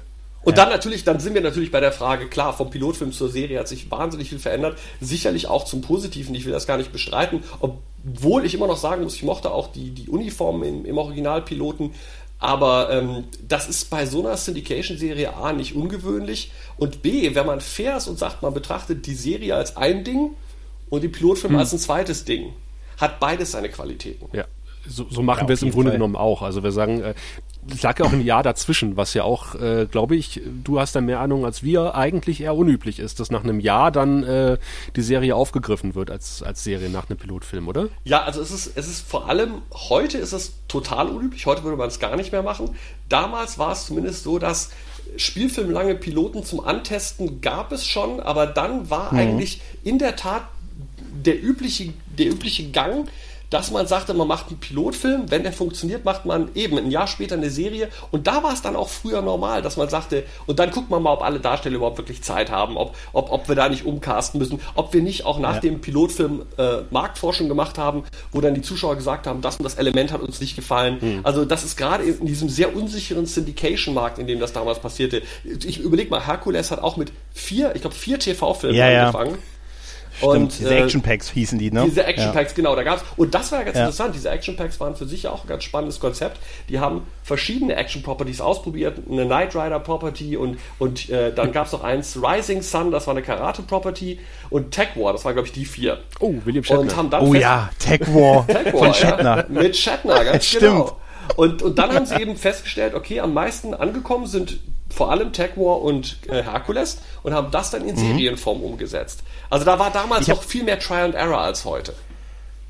Thorsten, da habe ich mal eine Frage. Ähm, Pilotfilme, so wie wir das von damals kannten, das ist ja heute, wie du schon gesagt hast, eigentlich eher selten geworden. Erste Folge, vielleicht ein bisschen länger, aber im Prinzip ist die schon dann so, wie die Serie ist. Findest du man manchmal das nicht auch, also ich finde es manchmal ein bisschen traurig, dass so dieses, dass so dieses 90er-Jahre-Ding, so 90-minütiger Pilotfilm, auch wenn die Serie dann anders war, dass das irgendwie heute gar nicht mehr existiert. Also ich finde es ein bisschen traurig. Ja, ich finde es furchtbar. Also also aus verschiedenen Gründen. Das eine ist, ich fand es damals zum Beispiel ganz toll, das war in Deutschland relativ üblich, dass Pilotfilme vorher auf Video vermarktet wurden, bevor die Serie ins Fernsehen kam. Weil man darf ja nicht vergessen, Mhm. damals war es auch noch üblich, dass man locker mal ein Jahr oder zwei auf eine Serie warten musste. Und oft gab es dann, äh, ich nenne nur zum Beispiel Lois und Clark damals, äh, äh, Briscoe County, Oh The ja. Adventures of Briscoe County Jr. mit Bruce Campbell. Das gab's alles, die zweistündigen Piloten, vorher auf Video. Das fand ich schon mal ganz toll. Und dann war natürlich der Punkt, dass ähm, ich weiß nicht, ob ihr es gelesen habt, ich habe ja neulich einen langen Artikel geschrieben über das horizontale und das vertikale Oh ja, Ja, da wären wir noch drauf zurückgekommen. Da haben wir alles. Das haben wir alle gelesen, Okay, Thorsten. vielen Dank. Ich kriege übrigens auch da die Rückmeldung. In der Tat, dieser Artikel ist unheimlich rumgegangen. Man selber weiß das ja vorher nicht. Und ich war selber baff, was der für Wellen geschlagen Mhm. hat. Aber Tatsache ist, früher war eben die, der Pilotfilm einer Serie deutlich stärker in sich geschlossen, hat im Prinzip eine Welt gebaut und am Schluss gesagt, so, Mhm. jetzt ist die Welt etabliert, jetzt wissen wir, wo wir sind, was wir tun sollen und jetzt geht's auf in die Abenteuer. Und das war in sich geschlossen genug, um auch als Film zu funktionieren. Es war schön, diesen Pilotfilm für sich zu sehen und zu konsumieren. Und das gibt's heute eigentlich nicht mehr. Ach, da bist du doch bestimmt Ja, froh über schade. Discovery, wo der Pilotfilm was komplett anderes ist als die Serie. Ja, dann habt ihr ja wahrscheinlich auch meine Kritiken zu Discovery gelesen. Also, Ja, ja. Da fand ich, Ja. da fand ich den Pilotfilm, ich muss es fairerweise sagen, ich fand den Pilotfilm eine Frechheit. Das sage ich ganz selten, weil normalerweise sage ich im Maximalfall, ich finde es schlecht, mir hat's nicht gefallen. Aber dass ich sage, ich finde es eine Frechheit, weil du einen Pilotfilm von einer Enterprise-Serie hast, die Star Trek Discovery heißt und wir haben bis zum Schluss nicht mal das verfickte Raumschiff gesehen. ja, sind wir einer Meinung. Schön. Konkret, äh, bevor wir uns jetzt, wie man so schön sagt, bei uns von Höchstgen auf Stöcksken kommen, habt ihr irgendwelche konkreten Fragen? Wollen wir mit irgendwas einsteigen? Äh, ja, ich habe eine total freche Einstiegsfrage, nachdem wir schon 20 Minuten geredet haben. Ähm, Ey, super. Als äh, begnadeter oder begeisterter Leser deines Blogs äh, weiß ich natürlich auch, dass du ein großer Kenner von Pornoparodien bist. Himmelhilf. da hast du schon mehrere Artikel zugeschrieben. Ist dir eine Ja. Babylon 5 Pornoparodie bekannt? Nein. Ah, Du bist unsere letzte Ja. Hoffnung auf diese Pornoparodie gewesen. Ich habe mal gehört, dass Patricia Torman und Claudia Christian Nacktfotos von sich an JMS geschickt haben. Das ist, glaube ich, das nächste, was wir jemals, das ist angeblich das nächste, was wir jemals da rankommen werden. Oder Claudia Christians Playboy-Fotos. Aber davon abgesehen, glaube ich, nee, eher nicht. Das hängt auch damit zusammen, ganz banal, ähm, diese Parodien sind groß geworden zu einer Zeit, da war Babylon 5 schon lange weg. Stimmt. Und Babylon 5 selber war nicht erfolgreich genug. Würde Babylon 5 heute laufen, würde ich Ja. absolut glauben, dass das passieren würde. aber wir waren ja so ein Ja. bisschen bei horizontalem äh, Storytelling oder vertikalen, wie du geschrieben hast. Und Mhm. äh, ich meine, da kann man ja nur wirklich äh, mit Fug und Recht behaupten, dass Babylon 5 da mh, die Grundsteine für gelegt hat, mitgelegt hat. Äh, du hast ja Richtig. selber gesagt, also wenn man sich heute die erste, wir haben auch gedacht, so die erste Staffel, so, ja, die Serie findet sich noch so ein bisschen und Sinclair ist so hölzern und äh, aber wir stellen halt auch äh, im, im Rewatch haben wir festgestellt, verdammt normal, äh, was da schon alles erzählt wird in der ersten Staffel, was später relevant wird. Wahnsinn. Also man merkt Ja. wirklich von der ersten Episode an, der Kerl hat einen Plan gehabt. Richtig. Und vor allem auch, äh, äh, das war eine der ersten Serien, die Geeks, die sehr genau hingucken, belohnt hat. Du hattest einen Mehrwert, wenn du sorgfältig und, und alle Folgen geguckt hast. Das ist zum Beispiel bei, bei Next Generation oder so noch nicht der Fall gewesen. Du kannst die meisten Folgen einzeln gucken, durcheinander. Du kannst mal drei Folgen auslassen. Ich glaube ernsthaft, es gibt immer noch zwei, drei Next Generation Episoden, die ich nicht gesehen habe. Aber ähm, Tatsache ist bei Babylon 5, wenn du dran geblieben bist, das, das hatte einen Nutzwert. Und tatsächlich, ich habe ja auch als Jugendlicher Science-Fiction-Romane verschlungen und ich war ein großer Fan von Weltraumopern und Space-Sagas und so und auch im Comic-Bereich. Ich war immer, zum Beispiel, wenn man sich den Superman-Mythos anguckt, anguckt, mein Liebling war immer die Legion der Superhelden, interessanterweise. Weil das spielt in der Zukunft, da gab es Raumschiffe, da gab es andere Planeten, fand ich toll. Und Babylon 5 war das erste Mal, dass ich das Gefühl habe, das Fernsehen kann sowas auch erzählen. Das Fernsehen kann auch diese breiten Sagas erzählen, nicht nur den kleinen Ausschnitt, sondern auch das große Bild. Das hat die Serie zur Legende gemacht, ja. Das war bei mir ganz genauso. Ich bin ja auch ein alter Trekkie und damals bin ich echt eine Weile, wirklich, ich bin komplett auf, auf Babylon 5 dann hängen geblieben, gerade genau aus diesen Gründen, die fortlaufende Geschichte und all, viele haben das, es war echt Wahnsinn, weil es wirklich, dass zu dieser Zeit war es völlig unüblich. Aber mein, aber vielleicht auch der Grund, warum es zu der Zeit nicht so groß wurde, wie es hätte werden sollen oder können, oder? Ähm, ja, das mag sein. Ich glaube aber eher, die Probleme von Babylon 5 waren eigentlich mehr organisatorische oder, oder, oder geschäftliche Natur. Also erstmal hat ja dieses äh, Primetime Entertainment Network, dieses Ad-Hoc-Network, in dessen Rahmen Babylon 5 lief, ja nie wirklich richtig funktioniert. Das heißt, die Serie ist in allen Märkten zu völlig unterschiedlichen Zeiten gelaufen. Ich weiß noch, ich habe äh, 94 oder 95 in San Diego Urlaub gemacht und bin abends extra ins Motel, weil ich dachte, boah, heute Abend kommt Babylon 5, kannst du gucken, kannst du gucken und stellte fest, das lief in San Diego auf gar keinem Fernsehsender. Ach. Du blätterst den TV-Guide durch und denkst, scheiße, das läuft hier überhaupt nicht. und äh, und da, da habe ich mich furchtbar aufgeregt. Und, und, und also das heißt, A, das hatte nie wie Star Trek so eins, Freitagabend, 8 Uhr. Babylon 5. Das gab's nicht. Und das zweite war, natürlich ist die Serie von vornherein von Warner Brothers mit einem sehr mageren Budget ausgestattet Oh ja. gewesen. Oh ja. Also ja. wir, wir reden hier von, und man muss ja immer sagen, dass selbst die Zahlen, die genannt werden, oft genug ja geschönt waren. Ja. Also ich denke mal realistisch, ich habe mich mal einen Abend lang mit Peter Jurassic darüber unterhalten, äh, realistisch wird irgendwas zwischen 700.000 und 800.000 Dollar gewesen sein. Was? Und das war für damalige Zeiten schon extrem wenig. Ja. das Effektbudget von Deep Space Nine wahrscheinlich. Es war, es war, es So. war, es war ziemlich genau die Hälfte der, der Star Trek Budgets. Und man muss sich klar machen, die Hälfte, man, man denkt immer, naja, dann sparst halt ein bisschen, dann drehst du es für die Hälfte. Aber man darf natürlich nicht vergessen, die Serie musste ja trotzdem, die hat genau, die, genau dieselbe Anzahl an Drehtagen gehabt. Und Ja. die mussten in, in derselben Zeit, in derselben Drehzeit für die Hälfte drehen. Das ist brutal. Ja. Also wir haben bei uns ist das ähm, auch so ein bisschen, wir, wenn wir in unserem Podcast drüber reden, da reden wir auch drüber, Alter, habt ihr gesehen, da gab es einen neuen Tisch. Ne? Also so eine Geschichte, was einem in einer anderen Serie nie auffallen würde, irgendwas Neues, großartig, aber bei uns, wir wissen das einfach schon, dass das Bu- Budget so begrenzt war, dass uns sowas echt auffällt und wir darüber echt fünf Minuten darüber reden, dass die einen neuen Tisch im, Kom- im Kommandozentrum hatten. Das sagt ja schon viel aus, wie eng es bei denen gewesen Ja, ist. man hat ja auch, man hat ja auch damals jedes, jedes neue Matte Painting, jedes digitale Matte Painting mit einem großen Hallo begrüßt, wenn dann Sheridan auf einmal auf dieser Wiese steht, wo er dann Baseball äh, schlägt und du denkst, hey, neues Oh. Matte Painting. Ja, genau so ist es. Neue Kulisse. Hey. Ich glaube, das waren deine Worte, Sascha, als wir über die Folge geredet haben, oder? Also insofern, und, man, und das war aber auch das Schöne an Babylon 5, man hat dann diese Dinger vielleicht nie wieder gesehen, aber du hast dir immer gedacht, boah, ich kann mir diese Welt vorstellen, ich möchte da reingehen in dieser Röhre und innen lang gehen, bis ich einmal rumkomme oder so. Und das, also diese, denn die Serie war immer erzählerisch viel größer als das, was sie darstellen konnte. Ja, aber du hast auch die Effekte äh, erwähnt. Äh, Die sind natürlich aus heutiger Sicht lächerlich, wenn man sich das anguckt, was die damals gerendert haben. Damals Ah, wahrscheinlich. ich, Leute, nein, nein, nein, nein, ich, Aber- Vorsicht, ich würde nicht sagen lächerlich. Ich würde, ich, nee, lächerlich finde ich zu wertend. Ich würde sagen, sie sind rudimentär. Ja. Sie sind sehr basisch, sehr, sehr, sehr simpel. Ich wollte mich auch gerade selber relativieren, aber das ist halt, Ja. man, man, man sieht das im ersten Augenblick, wenn man die Serie vielleicht zehn Jahre nicht mehr geguckt hat und denkt so, und, und dann dauert das fünf Minuten und du bist wieder drin und es stört genau. dich absolut überhaupt nicht. Es ist einfach bunt, es ist anders, aber es macht auch äh, andererseits, äh, sag mal, andere Kameraeinstellungen möglich, wo Mhm. die Raumschiffe halt umeinander fliegen, äh, was mit Modellen absolut überhaupt nicht realisierbar gewesen wäre zu der Zeit. Und das ist übrigens was, was viele Leute, vollkommen richtig, das ist was, was viele Leute sich nicht klar machen, dass Babylon 5 zum Beispiel ähm, äh, bei den großen Schlachtszenen im Weltraum nicht nur mehr Raumschiffe zeigen konnte und schnellere und auch andere Bewegungen zeigen konnte, sondern gerade in den Weltraumschlachten sich auch gezeigt hat, wie gut die Regie bei Babylon 5 war, denn es ist unheimlich schwer bei Weltraumschlachten mit hunderten von Raumschiffen, dass da eine Choreografie drin ist, dass du die Schlachten immer noch verstehst, dass du siehst, oh, jetzt kommt da von der einen Seite diese Flotte und oh, für die sieht's jetzt aber scheiße aus. Das ist bei ganz vielen auch moderneren Science-Fiction-Serien der Fall. Du siehst einfach nur noch Gewusel im Weltraum und sagst, ich verstehe nicht, was da passiert. Und Babylon 5 war unheimlich gut darin, die Schlachten für den Zuschauer nachvollziehbar zu halten. Und obwohl sie halt die Dreidimensionalität des Raums endlich mal absolut. ausgenutzt Nicht wie bei haben. Star Trek. Was es vorher nicht gab, im Prinzip. Und Ja, auch auch- danach eine ganze Weile. Ja, nicht. auch die Bewegungsdynamik, auch die Bewegungsdynamik, dass, dass ein Raumschiff, äh, dass diese, äh, wie ist diese, Thun- wie ist die Thunderbirds, die, die, die, die, ähm, Star Fury. White Star? Star Fury? nee, die kleinen Fighter. Die Star kleinen Fury. Fighter. Star Star, Fury. Furies, genau. Die, Star Thunderbolts war die zweite Version vom Star Fury.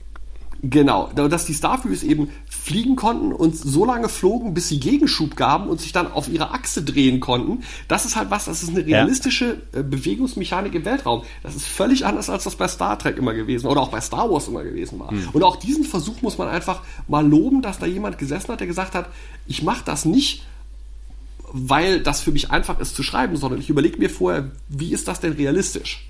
Ich mag auch die bunten Hintergründe. Das Weltall bei Babylon 5 ist halt quietschbunt und das mag ich total. Ja, Babylon 5 Ja. ist ja generell, generell quietschbunt gewesen und das eben, das ist eigentlich total lustig, weil letzten Endes denkt man sich auch immer irgendwie, äh, warum sollte das Weltall auch farblos sein? Also das ist, es war ja immer, die, unsere Vorstellung des Weltalls ist geprägt von den Serien und Filmen, die wir gesehen haben, die das da- vorher nur nicht anders darstellen konnten. Also, ja, also war auf jeden Fall, und die, bei den Effekten, ich denke heute manchmal, es wäre schön, mal, es muss nicht die Serie sein komplett, aber zum Beispiel Zweiteiler wie War Without End, mal mit remasterten Spezialeffekten zu sehen. Ja. Das wäre mal Ja. die Special Edition, wie die das bei, wie die, oder, oder einfach auch mal die Station und das Innere in höherwertigen Effekten zu sehen. Ja, da gibt's ja diverse Gründe technischerseits, warum das nicht funktioniert. Gibt ja dieses Bild. Ja, leider. Ja. Nee, das war, glaube ich, äh, wegen dem Kamerabild, oder? Also wegen der Art, wie sie es gefilmt haben auf Video oder irgendwie, deshalb kann man es nicht rema äh, so remastern, oder? Ja, das Problem ist in der Tat, dass es die, die, dass es die Original-Masterbänder, äh, es gibt meistens nur noch das Rohfilmmaterial, das müsste komplett neu abgemischt, geschnitten und so weiter werden. Ich weiß auch nicht mal, ob das überhaupt noch vorhanden ist. Äh, und dann ist es bei Babylon 5 so gewesen, ähm, dass meistens schon die Effekte für, auch nur für die Fernsehauflösung gemacht wurden. Ich habe das selber gelernt, als ich an der TV-Neuverfilmung für der Wüstenplanet gearbeitet habe, dass eine der massiven Kostenfaktoren. Die Frage ist, in welcher Auflösung machst du die CGI? Das ist heute nicht mehr ganz so schlimm, aber noch als wir der Wüstenplanet gemacht haben vor 15 Jahren, war eine der ganz großen Kostenfragen, machen wir die Effekte in 1K oder in 2K oder sogar in 4K? Und das war einfach ein Rechenexempel. Und bei Babylon 5 ist es eben so, die Effekte sind ja damals nicht in HD gerendert worden. Das hätte auch damals eine unfassbar lange Zeit gedauert. Und deswegen hat man die auf Fernsehauflösung gerendert. Das heißt, heute musst du im Prinzip die Fernsehauflösung aufblasen. Das wird nie wirklich gut aussehen. Und das ist nicht die einzige Serie, die das Problem hat. Ein schönes Beispiel ist äh, die großartige Twilight Zone Serie von 1985, an der auch JMS übrigens mitgearbeitet hat. Da wurden die Effekte direkt auf das Umatic Magnetband aufgespielt. Oh. Und das heißt, das kannst du nicht remastern. Das ist ein Umatic-Band und da sind die Effekte drauf. Sobald du das Original-Filmmaterial nimmst, hast du zu der Serie keinerlei Effekte mehr. Und deswegen gab es auch diese Twilight Zone-Serie nie in einer befriedigenden Version auf DVD. Ja. Und das ist bei, und bei Babylon 5, man müsste also, es müsste jemand das Geld ausgeben, das gesamte Originalmaterial zu nehmen, neu zu schneiden, neu abzutasten und dann die ganzen Effekte neu zu machen. Und das wird, machen wir uns nichts vor, bei Babylon 5 niemand jemals machen. Ja, selbst die, das TNG-Remastering war ein Verlustgeschäft, wenn man sich das mal durchrechnet, Genau. wirklich ernsthaft. Ja. Ja. Das haben die ja auch gesagt, dass, dass ich ähm, im Nachhinein war es ein Verlustgeschäft, schlicht und ergreifend. So toll es auch aussieht, aber und wenn das schon nicht funktioniert, dann hat Babylon 5 da echt Und keine wir erinnern Chance. uns, Babylon 5 hatte das Problem, dass Ratten die die Bänder teilweise zer zernagt haben und Wasserschaden im Studio war. Also größte Teile Das des Filmmaterials sind auch weg. Ehrlich, ich war mal in dem Studio, insofern, ich glaube das sofort. Okay, erzähl, du, du warst im Studio. Das äh, ist das ein Stichwort, das müssen wir aufgreifen. Die Geschichte lief folgendermaßen. Ich war ähm, beruflich, ich habe ja damals für ProSieben gearbeitet in Los Angeles und wir hatten einen Termin bei Warner Brothers. Und zufälligerweise mit Greg Madey, was der Produzent war, der zuständig war von Warner Brothers Seite aus für Babylon 5. Und ich saß also mit meiner damaligen Chefin bei dem im Büro, wir haben uns über irgendein anderes Projekt unterhalten und irgendwann sagt meine Chefin, weil sie wusste, ich traue mich nicht, das muss gewesen sein, lass mich überlegen, 99, ich glaube Ende 99. Sagt meine Chefin auf jeden Fall. Ähm, übrigens hier, der Thorsten Devi ist ein ganz super Fan von Babylon 5. Äh, der hat sogar ein Buch darüber geschrieben. Ähm, und da sagt der Greg so, ja, das ist ja spannend. Ähm, waren Sie denn schon mal vor Ort? Und ich so, nee, war ich jetzt noch nicht. Sagt er, hätten Sie Lust? Sag ich, ja klar. Und dann, der ungelogen, der greift zum Telefon, sagt seiner Sekretärin, stell mich doch mal zu den Jungs vom B5 durch. Drei Sekunden später hat die am Telefon sagt, hör mal, ich habe hier einen großen Fan aus Deutschland da, dürfte der vielleicht morgen mal vorbeikommen? Er hört drei Sekunden zu, sagt, legt auf, sagt, Wahnsinn. ja, Sie können da morgen hinfahren. Oh nein. Gib mir, drück mir die Adresse in die Hand. Und dann bin ich am nächsten Tag also mit meinem Mietwagen dann dahin gefahren und erstmal schon die Fahrt dahin war abenteuerlich. Das war so relativ Außenbezirk von Los Angeles, also in einer relativ öden, langweiligen Industrie, äh, wie man hier sagt, Gewerbegebiet-Gegend. Ja. Hatte gar nichts so von, von, von den Hollywood-Ecken von Los Angeles. Und ich bin wirklich durch die Straße, in der sich das befindet, fünfmal durchgefahren, bis ich das gefunden habe. Das Haus gehört, äh, ist eine ehemalige, ähm, eine ehemalige Whirlpool-Fabrik.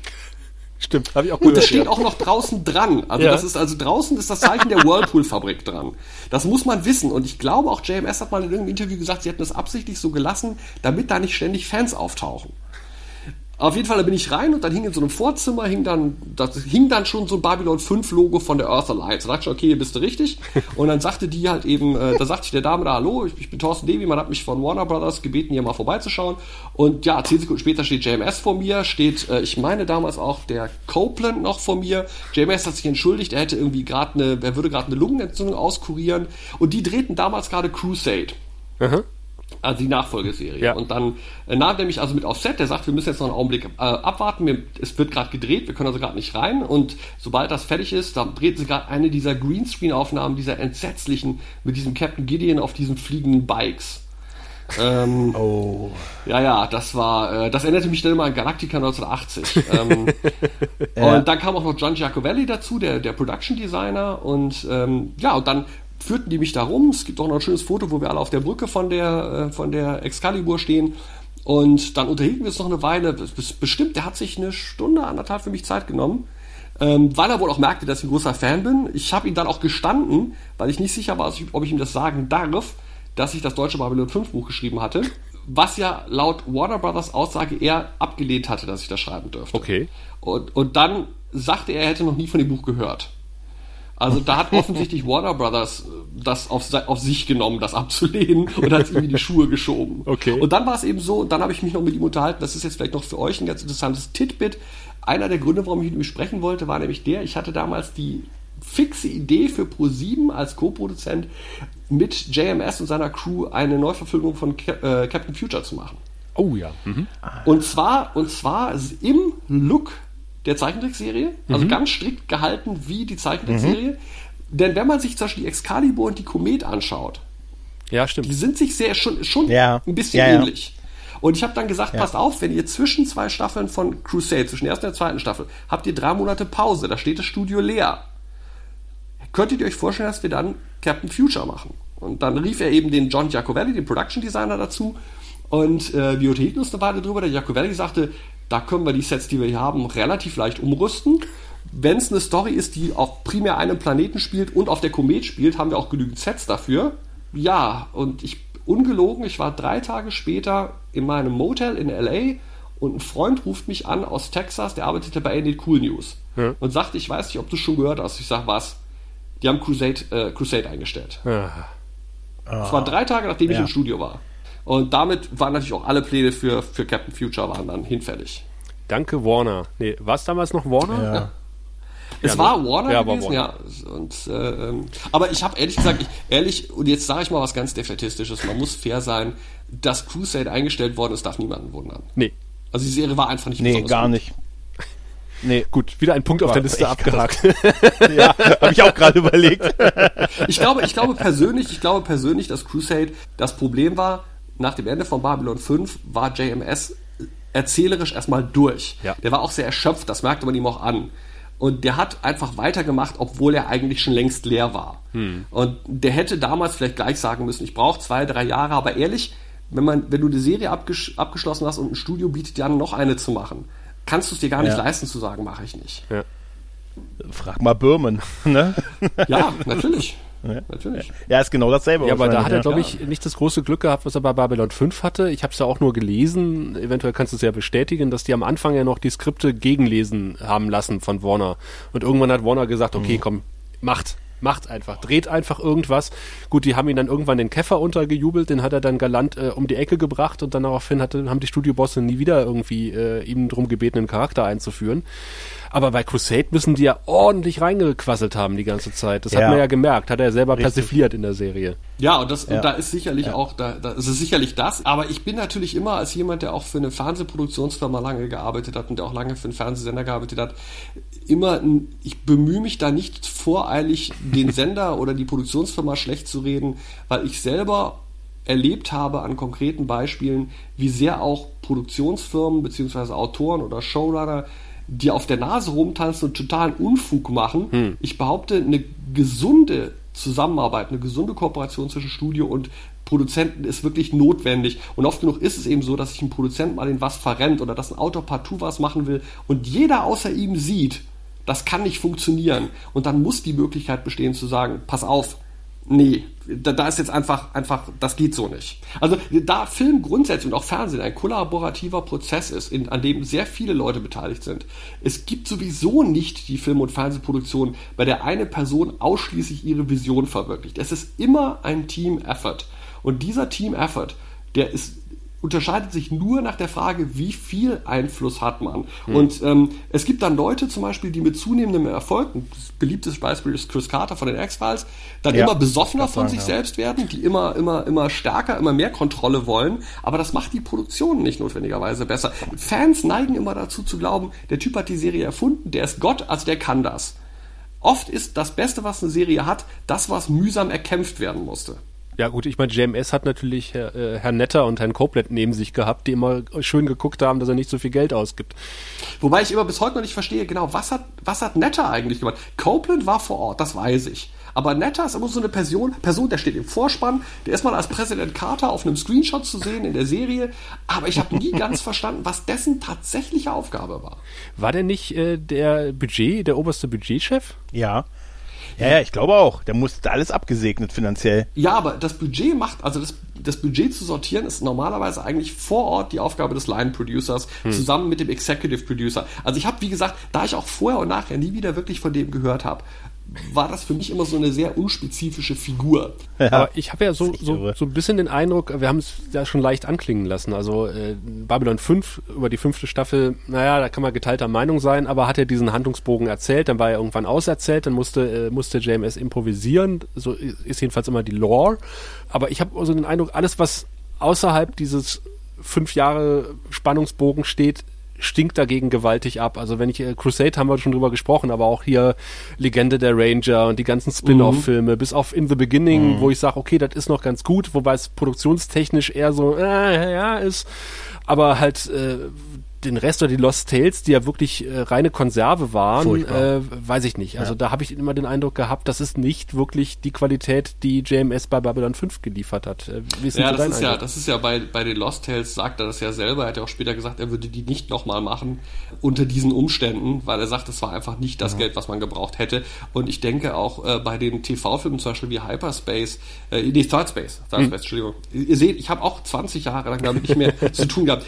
Bei Third Space zum Beispiel ist es, ähm, man, es gibt immer zwei Seiten und die eine Seite ist das, was offiziell veröffentlicht wird und die andere Sache ist, sind die Produktionsrealitäten. Und, Ja. die Produktion, und die Realität ist, Filme wie Third Space wurden gemacht, um das Geld, was ausgegeben worden war für Sets, für Spezialeffekte zu amortisieren, um noch mehr Geld aus der Serie rauszupressen. Die haben gesagt, wenn wir zwischen zwei Staffeln noch so einen TV-Film produzieren können, können wir den weltweit auch auf Video vermarkten, auf DVD vermarkten. Dann gibt es nochmal zusätzliche Einnahmen. Damit haben die dem auch, auch eine Pistole auf die Brust gesetzt und gesagt, du musst mehr Material produzieren, was wir vermarkten können. Das war nicht unbedingt aus Begeisterung. Ich bin ziemlich sicher, dass JMS gesagt hätte, wenn er nicht gemusst hätte, hätte er die Filme nicht gemacht. Es ist ja genauso wie zum Beispiel, weißt du, wenn du hörst Michael O'Hare, der Ausstieg von Michael O'Hare bei Babylon 5. Gott, was wurde damals spekuliert, warum der ausgestiegen ist? Und dann gab es die offizielle Linie, warum sie das gemacht haben. JMS sagt irgendwie, ja, äh, ich habe dann irgendwann erkannt, dass ich mit dieser Figur nicht vorankomme, mit dem Sinclair. Und jetzt, 20 Jahre später, gibt er zu, der Typ hatte paranoide Schübe. Ja. Der, war, der war nicht mehr tragbar. Ja. Also deswegen, man muss, ja. Fa- Fans neigen aber dazu, sofort zu glauben, was sie als die offizielle äh, Version hören. Das ist aber oft genug nicht immer die Wahrheit. Ich komme mal zu kurz zu, ähm, zu Babylon 5 in Deutschland. Ich habe damals, als ich mit Babylon 5 damals im Nachmittagsprogramm bei Pro7 und so angefangen habe und das zu gucken, äh, ich habe mich als, äh, als Babylon 5 Fan, ich fand das, ja, wie gesagt, von Anfang an großartig, aber habe mich sehr alleine gefühlt. Ich fand immer, das haben sonst kaum Leute gesehen. Wie war denn so deine Wahrnehmung so des Fandoms von Babylon 5 in den 90ern in Deutschland? Gab es das im größeren Stil? Also ich habe es nicht wahrgenommen. Also das, das, das, meine Antwort ist zweiteilig. Die erste ist, als Mitarbeiter von Pro7 kann ich sagen, die Quoten waren relativ gut. Wir hatten äh, über lange Strecken 800, 900.000 Zuschauer, auch mal eine Million. Okay. Das war für damalige Zeiten sehr gut. Die Leserredaktion bekam wahnsinnig viele Zuschriften, also auch dass, dass die Fans reagierten sehr stark darauf. Das Problem ist sicherlich gewesen, dass es ist ja dann irgendwann im Nachmittagsprogramm auch rausgenommen worden und das muss man auch wieder verstehen. Man kann sich als Fan darüber sehr aufregen, aber es hatte kein Audience Flow und das bedeutet, äh, Babylon 5 kam dann irgendwann zwischen Simpsons und Arabella. Ach, ich sag mal, das wird nicht exakt, nicht exakt, aber es ging um Stimmt. nicht exakt, aber ungefähr in diese Richtung ging das. Und das heißt, keiner, der Simpsons guckte, wollte Babylon 5 gucken und keiner, der Babylon 5 guckte, wollte hinterher zu, Barbarella, äh, zu Arabella umstanden. Barbarella, das war jetzt ein drolliger Versprecher. Barbarella. Ähm, Ja. und, und, das, und was man ja immer versucht, ist einen optimierten Audience Flow zu schaffen, dass die Person, die eine Sendung guckt, auch dann die nächste Sendung, die kommt, gucken will. Und du kannst Arabella und Babylon 5 nicht nebeneinander stellen. Das war, glaube ich, in einer Zeit, als äh, Science Fiction in der Abendunterhaltung noch undenkbar war. Richtig. Ja. Mit Ausnahme von äh, RTL 2 hat es ja dann später auch sehr versucht und, und, und Sat 1 hat es ja am Anfang auch mit Star Trek noch versucht. Aber das Problem war eben tatsächlich, dass man dann irgendwann sagte, okay, das passt nicht in den Audience Flow. Also von Pro7 Seite aus, die Serie war schon erfolgreich, die Serie war auch durchaus äh, bei den Fans beliebt. Ob die Serie ein größeres Fandom hatte, ich bin an der, an, an der These und ihr glaubt jetzt, ich mache einen Scherz, ich mach, mach, meine das ernst. Ich bin an dieser These, ob Babylon 5 ein Fandom hat, bankrott gegangen. Aha. Im wahrsten Sinne des Wortes. Ich habe, habe das erste Mal in meinem Leben mein gesamtes Geld verloren und, äh, äh und habe noch zwei Jahre lang Schulden abbezahlt, weil ich geglaubt habe, dass Babylon 5 ein Fandom in Deutschland hat. Und das ist die eine große Geschichte, die ich auf meinem Blog noch nicht erzählt habe, die ich, wenn es mal nicht mehr schmerzt, vielleicht erzählen werde. Das ist die Geschichte der Fantasticon 96. Da habe ich schon viel von gehört. Ich war mhm. einer der Mitveranstalter einer Science-Fiction-Convention 1996 für Babylon 5 und Akte X. Und äh, in, an dieser Convention habe ich alleine 65.000 Mark verloren. Ach du Schande. Und das hat mich damals, das hat mich damals finanziell ruiniert. Das war ein Haufen Asche für mich gewesen. Und ich habe auch nur das überlebt, weil die Hälfte des Geldes dann damals spontan pro 7 übernommen hat. Und das, und ich nenne jetzt nur mal die Zahlen, ich kann da auch heute drüber reden, ohne, ohne die Faust in der Tasche machen zu müssen. Wir hatten diese Convention an zwei Wochenenden, äh, an einem Wochenende gleichzeitig in zwei Städten, in Frankfurt und in München. Und hatten das dann so geplant, dass wir die Gäste, die Hälfte der Gäste in der einen Stadt und die Hälfte in der anderen und am ersten Abend werden die dann ausgetauscht. Und dass übers Wochenende alle Gäste jeweils einen Tag in den beiden Städten waren. Mhm. Und die Kalkulation mhm. war folgendermaßen, dass ähm, wir hatten zwei Gäste von, Star, äh, von Babylon 5 und zwei Gäste von Akte X jeweils. Und wir hatten sogar Fernsehwerbung. ProSieben hat Fernsehspots für die Convention gemacht, die nachts, nachts im Fernsehprogramm gelaufen sind. Wahnsinn. Das heißt also, an der Werbung hat es wahrlich nicht gelegen. Ich meine sogar in einem meiner Science-Fiction-TV-Guides ist hinten eine Werbeseite für diese Convention drin. Und unsere Kalkulation war folgendermaßen. Es müssen nur 300 oder 400 pro Stadt kommen an Fans, mhm. damit das Ding finanzieller Erfolg wird. Und das war zu einer Zeit, da kamen zu den FedCons von Star Trek schon um die 2000 Leute. Und es war also kein größeres unternehmerisches Risiko zu sagen, mit Akte X, was ein Top-Hit ist, und mit Babylon 5, 300, 400 Leute kriegen wir damit alle mal. In Frankfurt kamen, wir haben es nie genau gezählt, ich glaube 80. Ach du Schande. Und in München sind es, glaube ich, haben wir, glaube ich, mal die 100 geknackt. Und damit war diese, diese Convention ein katastrophaler finanzieller Flop. Und ich hatte den Fehler gemacht, ich hatte damit überhaupt nichts zu tun. Ich war also rein betriebswirtschaftlich gar nicht dafür verantwortlich. Mhm. Aber ich habe in Frankfurt, äh, weil man mir auf einmal Schecks unter die Nase hielt, die unterschrieben werden mussten, aus lauter Druck, dass man die Convention mir vor der Nase zumacht, diese Sachen unterschrieben und stand auf einmal mit 65.000 Mark Schulden da. Ach du Scheiße. Und das war, also damals war die, wir hatten von Babylon 5 Peter Jurassic und Claudia Christian da. Mhm. Und wir hatten von Akte X den, den Schauspieler, der den äh, Deep Throat spielte in der ersten Staffel. Ja. Und der den, mhm. und der den, ähm, äh, und der, der den Tooms spielte. Und ah, äh, Tooms, ja. weil damals war es noch so, die Hauptdarsteller von Akte X waren nicht für Conventions zu kriegen. Also de, sowohl Gillian mhm. Anderson als auch, als auch Dave Duchovny machten keine Conventions. Das mhm. war einfach so. Und äh, dann, wie gesagt, Babylon 5 hatten wir Peter Jurassic und Claudia Christian. Schade, aber dass ich nicht da gesagt, war. Ich, ich, ich, ärgere mich jetzt gerade so ein bisschen. aber ehrlich gesagt, ehrlich gesagt, abgesehen davon, dass es äh, ein katastrophaler Flop war und ich mich dann ruiniert habe, hatten wir zwei Tage lang Heiden Spaß.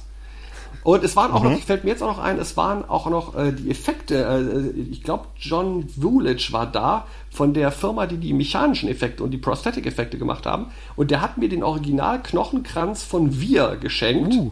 Nee, nicht, nicht, nee, oh, Quatsch, nicht. Von Linia meinst du? Kein Knochenkranz. Äh, genau, richtig. Ja, ja. Exakt. Der hat mir den Original Knochenkranz aus der dritten Staffel von ihm geschenkt und ich blöd mal hab den weiter verschenkt. Ja. Win, oh. win some, lose some. Aber das scheint ein gängiges Konzept gewesen zu sein, weil ich erinnere mich nämlich, dass ich in Köln auf einer Babylon 5 Akte X Convention war. Babylon Files Con oder sowas und da warst du als Gastredner in einem Raum. Ich wollte gerade sagen, da war Jerry Doyle auch da, ne? Da war auch da, war Jerry Doyle da und auch Deep Throat war auch da. Richtig. Genau, die, ganz genau. Und auf der Convention richtig bin ich damals nur für einen Nachmittag kurz gewesen. Äh, ich kann mich auch nur noch ganz dunkel erinnern. Ähm, aber die Fantasticon, wie gesagt, ihr werdet sogar lachen. Ich habe damals einen Freund von mir, der ein guter Regisseur war, gebeten, er soll da hinkommen und äh, Behind-the-Scenes-Material für ein Con-Video drehen. Ich habe bis heute, ich habe das, das wurde natürlich damals auf Video gefilmt. Hm. Da gab es ja noch kein DVD, das war 96. Und ich habe das Ende, an den Anfang der 2000 habe ich das Material auf DVD konvertiert. Und ich habe die bis heute hier liegen. Das sind 10 Stunden Videomaterial. Ich habe die noch nicht mal angeguckt. Weil das würde mir das Herz brechen, das nochmal zu gucken. Wir würden Ich das für dich war- übernehmen, das angucken. Das glaube ich gerne. Da Ja. sind auch alle Auftritte von Claudia Christian dabei und ehrlich gesagt, da Claudia Christian nicht gut Deutsch spricht, kann ich es durchaus sagen. Claudia Christian war eine richtige Bitch. Okay. Und, ähm, Echt? Ja. Claudia Christian war unsäglich. Ich, ich, ich, ich, ich nehme jetzt mal, ich glaube, die für mich menschlichste und schönste Geschichte aus dieser Con mal vorweg, die ich eigentlich für meinen Blogbeitrag aufbeschwaren wollte, aber ich, wir unterhalten uns gerade so nett. Ähm, Claudia Christian war am ersten Tag, am Samstag in Frankfurt gewesen, also bei uns. Und ähm, war also war von Anfang an unglaublich arrogant, unglaublich aggressiv auch, unglaublich herablassend. Hat, hatte da eine deutsche Cousine, weil ihre Familie stammt wohl irgendwie aus Deutschland, hatte da eine deutsche Cousine, die dann ihr als, als Übersetzerin zur Seite stand und war also auch unglaublich konfrontativ von der ersten Augenblick an. Also das war, was allerdings auch daran lag, sie hatte eine, eine unglaublich arrogante äh, Agentin mit dabei. Und ähm, wir hatten, das fing schon damit an, dass ich aus Smalltalk, als ich sie am Flughafen abgeholt habe, gesagt habe, ja, äh, hier lief auch noch mal kürzlich die Serie Highwayman, da waren sie ja im Pilotfilm dabei und sie sagt, wie im Pilotfilm, ich war in der ganzen Serie dabei und ich sage, nee, nee, sag ich, in der Serie ist ihre Rolle von Jane Butler gespielt worden. Und das hat die dann bestritten. Nein, ich war in der ganzen Serie dabei. Und ich mein, da, ich meine, man muss sich die Serie nur angucken, um zu wissen, dass das nicht stimmt. Und, und das ging also die ganze Zeit so. Die hat sich mit ihrer, die hat sich mit ihrer, ihrer, ihrer äh, Cousine dann saufend ins Hotelzimmer gesetzt. Und wir mussten die wirklich fünf, Ja. fünfmal, fünfmal bitten, bis sie dann mal ihre paar Auftritte gemacht hat. Die hat auch nie mehr als gemacht, als exakt im Vertrag drin stand. Und ich war also am Ende des Tages war ich wirklich fertig, weil auch die Agentin hat mir mehrfach damit gedroht, Claudia würde abbrechen, wenn dir wieder irgendwas nicht gefällt. Und also und ich, der ich ja nur eigentlich da mit gar nichts zu tun haben wollte, war also dann wirklich mit den Nerven fertig am ersten Abend und dann kriegten wir sie endlich los nach München. Dann wurde sie also in den Wagen gesetzt, nach München gefahren. Äh, da hat sie noch gemeckert, der Wagen sei ihr nicht teuer genug und, und also es war ganz, ganz gruselig. Und dann ähm, kam dann Peter Jurassic und ich saß in einer Bar, in einer Hotelbar im Hilton in Frankfurt und war mit Nerven fertig, 10 Uhr abends. Und hab wirklich, ich hab Whisky gesoffen und Peter Jurassic kommt in die Bar mit seiner Frau Barbara, sieht mich, sagt irgendwie so, ja, Sie sind doch der Veranstalter. Oder ich sag, nee, ich bin nicht der Veranstalter, ich bin der Moderator, an dem alles hängen bleibt. Und er guckt mich wirklich an, er steht vor mir, guckt mich an, sagt, ich habe gehört, Sie hatten Schwierigkeiten mit Claudia. Und ich wollte jetzt nicht, ich wollte da nicht drin rühren. Ich habe gesagt, ja, passt schon. Es ist jetzt, war okay, wir haben unsere Termine gemacht, ist alles in Ordnung. Er guckt mich an, er geht auf mich zu, sagt, jetzt bin ich hier, ich mache alles, was Sie wollen. Es wird alles gut und nimm mich in den Arm. Ich habe fast angefangen zu heulen. Oh. Und man muss auch wirklich sagen, Peter war bis heute auf den Conventions einer der, es ist eine Seele von Mensch, ein so lieber Kerl. Der hat sich, der sollte eine Stunde Q&A machen, der hat zwei Stunden gemacht und hat sich dann auf den Boden des Saals gesetzt, alle Zuschauer sich um ihn rum und hat noch drei Stunden mit denen geplappert. Ach, super. Das war einfach, das ist ein Mensch, Wahnsinn. das ist wirklich ein Mensch. Und, das, und deswegen, Claudia Christian, seitdem, deswegen waren mir auch ihre Playboy-Fotos egal, ehrlich gesagt. Aber das war, äh, ich habe es ja rausgehört, offensichtlich die Zeit, wo sie noch getrunken hat. Und äh, sie ist ja auch wahrscheinlich dann nicht umsonst nach der vierten Staffel gegangen oder gegangen worden. Ich je nachdem, sag, ich, welche sag Lesart mal, man ich sag mal so, jetzt sind wir wieder bei dem, was wir eben gesagt hatten mit Ja. der Frage, es gibt immer eine offizielle und eine inoffizielle Version. Ich glaube, Mhm. die offizielle Version von ihr ist, dass sie nur getrunken hat. Mehr sage ich jetzt dazu nicht. Also ich kann mich ähm, da noch erinnern, äh, Thorsten, ich habe mal, äh, ich hoffe, dass, dass du hast damals, als sie gegangen ist, äh, habe, hast du einen Text geschrieben, wo du wirklich fast ein bisschen ausgerastet bist bezüglich auf Morddrohungen, die JMS bekommen hat. Ich kann mich noch erinnern, dass du da so einen Text geschrieben hast, so in der Richtung, sag mal, seid ihr denn bescheuert? Der Mann gibt sein Herzblut und ihr bedroht ihn, weil er sich mit einer Schauspielerin nicht einigen Ja. kann. Ja. Das war, Das war, das fand ich damals sehr krass. Ja, aber es ging ja auch Ja. nicht anders, weil letzten Endes. Sehr richtig Ich meine, du hast als, du hast als, als, Ja. als Produzent ja da auch wenig Einfluss drauf. Und wenn die jetzt zum Beispiel sagt, hier, ich, ich habe die Schnauze voll, ich schmeiß hin und geht einfach und du musst dann auch noch gucken, wie du deine Serie irgendwie retten kannst, weil du hast ja Plots für sie geschrieben und dann kommen Mhm. die Fans und, und, und, und natürlich rennt die Christian dann bei Conventions, gerade in England rum und erzählt, nein, nein, sie hätte ja furchtbar gerne weitergemacht, bla bla bla bla bla bla bla. Und äh, du weißt ganz genau, das ist alles Bullshit. Aber der, die, und, und deswegen hat der JMS auch damals, das gab ja einen riesen Skandal auch, der hat sich dann in England furchtbar mit den Machern von, von diesem SFX-Magazin deswegen überworfen. Und das ist ja, das, das ist ja unheimlich eskaliert. Aber ich glaube auch, JMS hat an irgendeinem Punkt dann auch die Nerven verloren. Das muss man fairerweise sagen. Der war damit überfordert, sich mit, ehrlich gesagt, sich mit so einer Scheiße rumschlagen zu müssen. Das hat uns Markus gekostet, ja. auf jeden Fall. Das hat uns alle, hätten die ihn mal behalten und sie in, ja. Ne? ja, aber auf der anderen Seite siehst du auch da wiederum, muss man natürlich fair sein. Ich kann jetzt über Claudia Christian herziehen, wie ich will und, und spekulieren, warum die ausgestiegen ist. Was aber nicht zu bestreiten ist, sie hat die Rolle großartig ja. gespielt. Sie war eine großartige Susan Ivanova. Ich, ich bin jetzt nicht so blöd zu sagen, weil ich die privat nicht leiden konnte, war die in der Serie scheiße. Nein, die war großartig. Hm. Aber es ist toll, was du über Peter Jurassic gesagt hast, ehrlich gesagt. Dann ehrlich, ich, ich, es, das war eine großartige ist, nee, Geschichte. Es, war, es ist auch wirklich, es ja. hat mir damals so geholfen.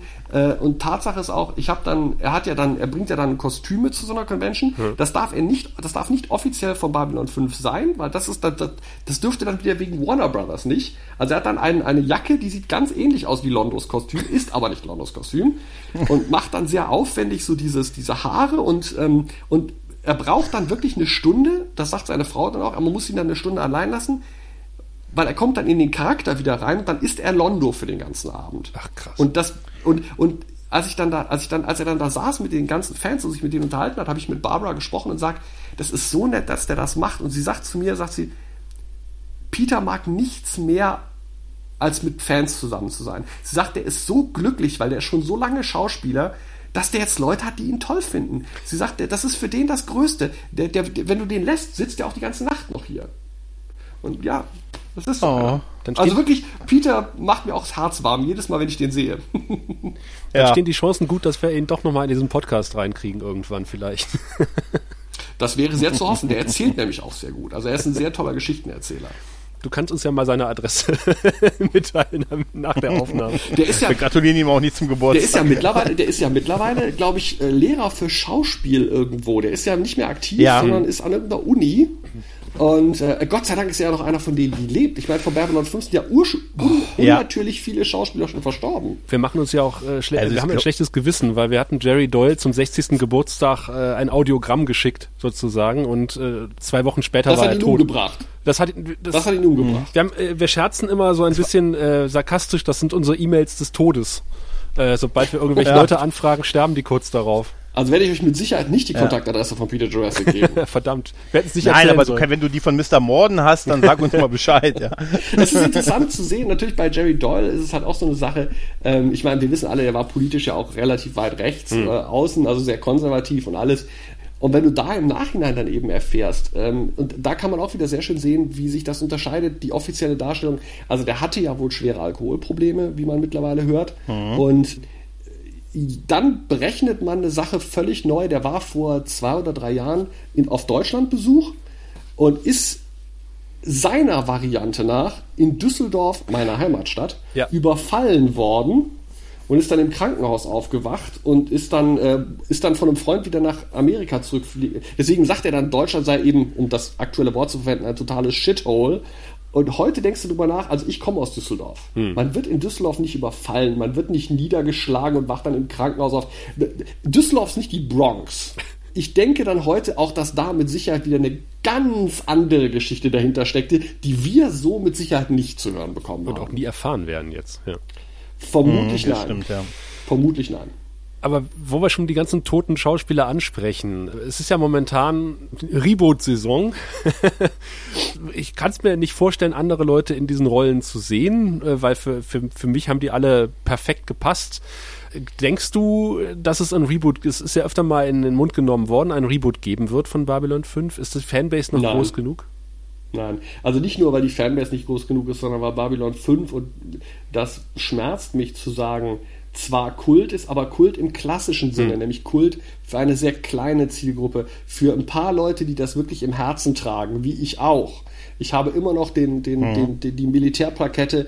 Äh, das ist vielleicht auch noch eine ganz nette Geschichte. Ich habe, ähm, als ich den Pilotfilm gesehen hatte, bin ich ein Vierteljahr später das erste Mal groß in die USA geflogen und äh, mit ein paar Gewinnern eines Gewinnspiels der Zeitschrift TV Serien, bei der ich damals mitgearbeitet habe. Und da sind wir unter anderem ins National Air and Space Museum in Washington gegangen mit hm. denen. Und da konnte man sich so diese Militär, diese Dog Tags printen lassen. Also diese, diese, diese amerikanischen Soldatenanhänger. Ja, ja.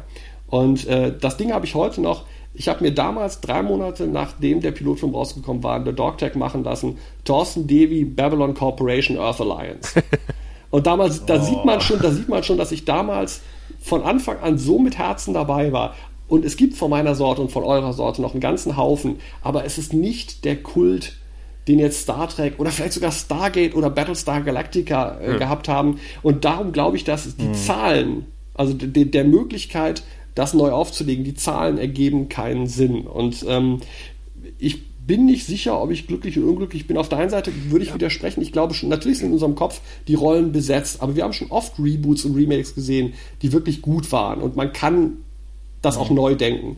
Auf der anderen Seite denke ich manchmal aber auch, wenn ich ins Regal gucke, sehe ich da das DVD-Boxset stehen, das ist vollständig und das ist in sich geschlossen.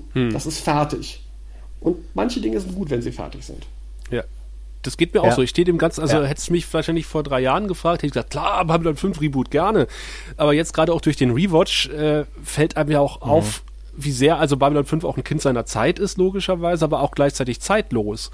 Und Ja. äh, dass man wahrscheinlich das so, wie es jetzt ist, einfach nicht mehr machen könnte.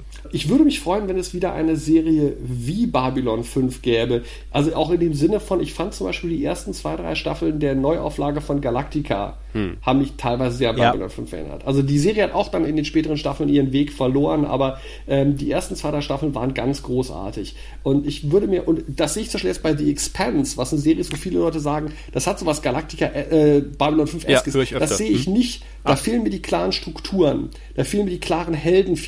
Das ist vielleicht, das ist vielleicht ein ganz elementarer Punkt. Was mir fehlt, was Babylon 5 noch wirklich hatte, waren klare Helden. Unsere Helden, das waren Sheridan, das waren Ivanova, das waren unsere Helden. Das waren Leute, man möchte auf deren Seite stehen, die machen, Ja. die, die machen das Richtige. Heutzutage haben alle Serien immer gebrochene Figuren und das sind dann Alkoholiker oder Ex-Mörder oder ich, ich, ich vermisse Ja. die Serie, wo ich sagen kann, ich möchte diese Person sein, wie ich als zehnjähriger Indiana Jones sein wollte, wie ich als zwölfjähriger Han Solo sein wollte. Ja. Ich möchte Commander Sharon sein, wie ich als Vierjähriger schon Captain Kirk sein wollte. Diese Figuren fehlen mir. Wenn ich mir The Expanse angucke, denke ich mir, ich möchte keiner von denen sein. Ja, das ging mir bei Discovery so. Ich möchte, ja, bei Discovery, ich muss ja ganz ehrlich sagen, bei Discovery möchte ich nicht mal einen von denen kennen. Aber gut, ehrlich, ehrlich, wenn es eine neue Generation von Fans gibt, denen das gefällt, bin ich gerne bereit zu sagen, dann bleibe ich eben bei meinen alten Sachen, guck von den neuen Genau. Serien die, die mir gefallen und dann überlasse ich gerne dem Rest der Welt Star Trek Discovery. Ja. Dann sollen die Star Trek Discovery Denn ich habe ja TNG auf DVD. Genau so sieht's aus. Aber wir haben ja festgestellt, auch bei Ja. unserem Rewatch, wir haben ja ein paar Leute gewinnen können, die irgendwie so Quereinsteiger sind, die halt irgendwie uns kannten von anderen Podcasts, gesagt haben, okay, die reden über Babylon 5, jetzt gucke ich mir die Serie mal an. Die halt vorher damit nie was zu tun hatten und noch relativ jung sind und sagen, wow, Wahnsinn, also Babylon 5, weil ich sag immer, gute Effekte kann jeder, also teure Effekte, ähm, was aber für, für mich immer äh, das Wichtigste bei einer Serie sind oder auch bei Filmen, ist einfach die Handlung und die Charaktere. Und ich finde, Richtig.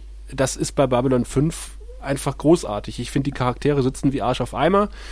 Und äh, gerade wenn man sich jetzt heute Babylon 5 anguckt, die erste, zweite Staffel, wo halt äh, so, so langsam diese Fremdenfeindlichkeit aufkommt und der Präsident auf der Erde immer mehr ähm, äh, quasi die Demokratie in den totalitären Staat umwandelt, denkt man doch so, Hammer!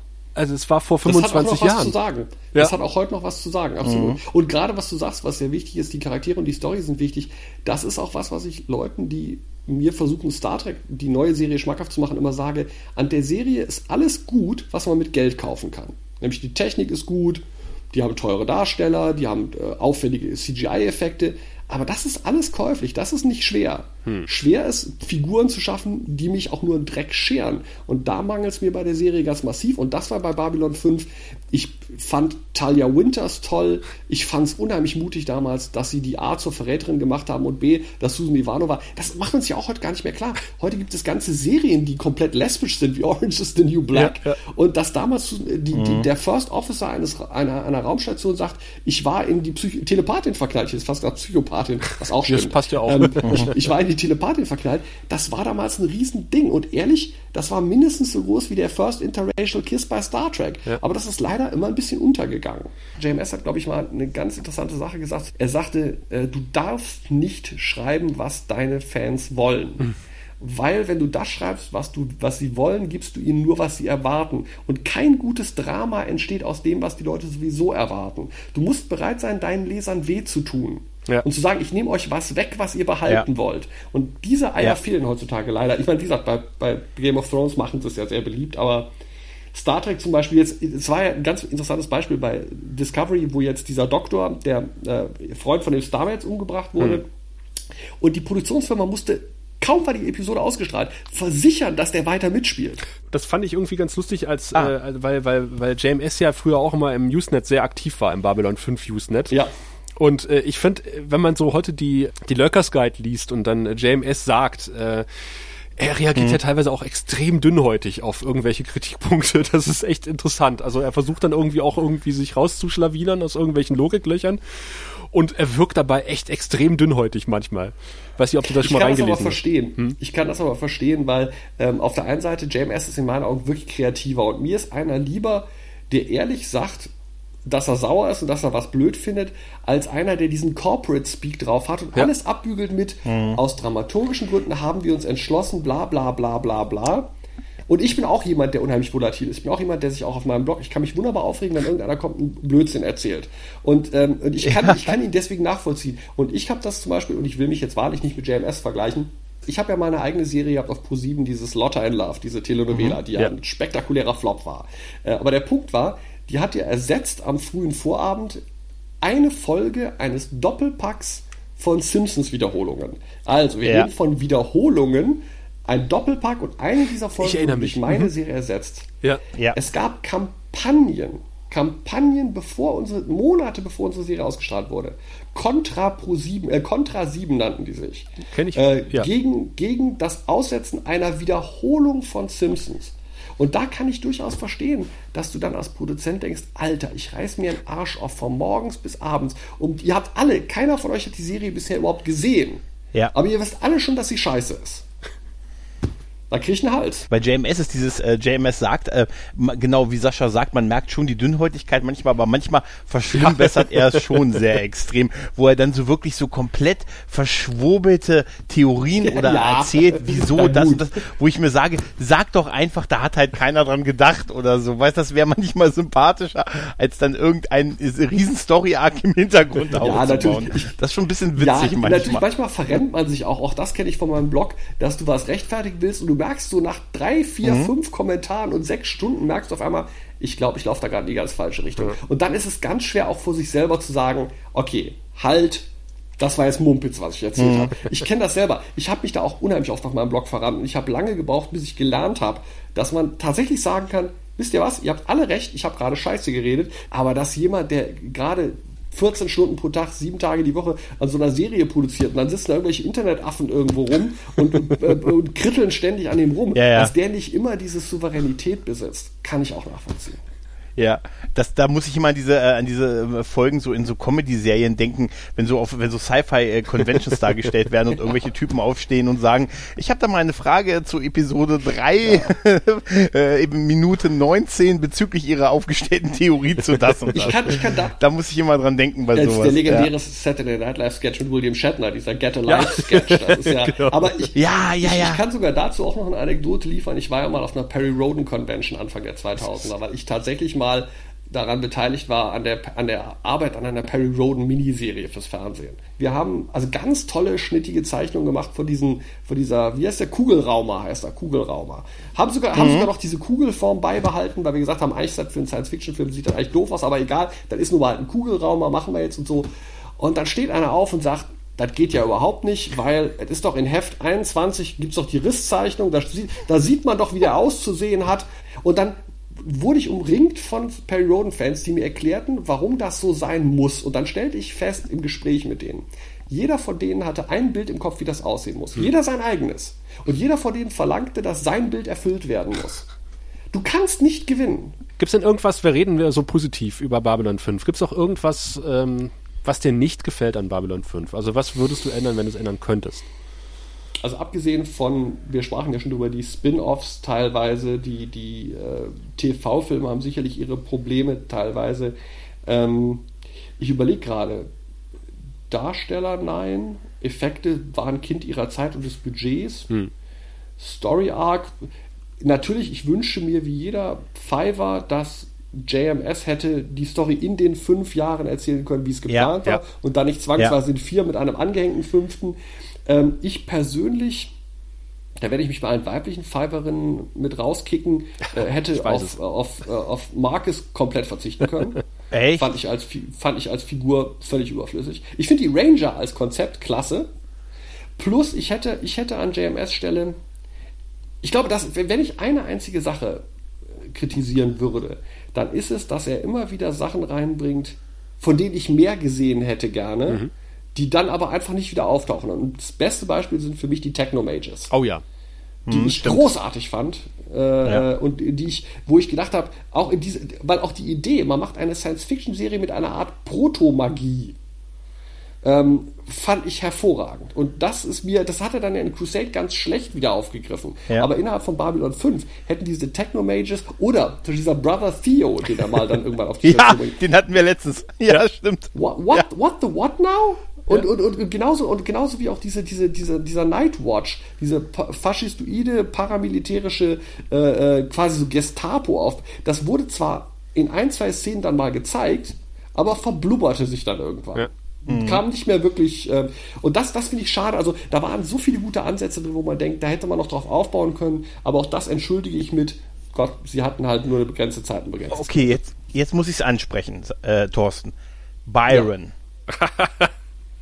Ach du Scheiße. Was Ja, sagst ich- du ich zu glaub- Byron? Den habe ich ganz Ich glaube, vergessen. ich, ich, Den hab ich, glaube, ganz ich habe in vergessen. meinem Ko- ich, ich, glaube, ich habe in meinem Kopf auch gerade Marcus Unrecht getan und ihn ein bisschen vermixt auch mit Byron. Für mich Du sind das beides so, sind das beides so die romantischen Helden, die mehr für die Mädchen, für die Fiverinnen geschrieben wurden. Äh, Byron, ich meine schon der Name Byron, ich meine, es kommt von Lord Byron und das ist, das ist ja britischer Dandy und so. Ähm, ich mag Robin Atkin Downs, er ist ein toller Sprecher für Zeichentrickserien. Aber äh, dieser ganze Telepathenplot in der fünften Staffel, der geht ja nirgendwo hin. Und äh, Ja. da hätte man, ich weiß nicht, ob man mit einem stärkeren Darsteller da mehr hätte rausholen können. Ich weiß es nicht.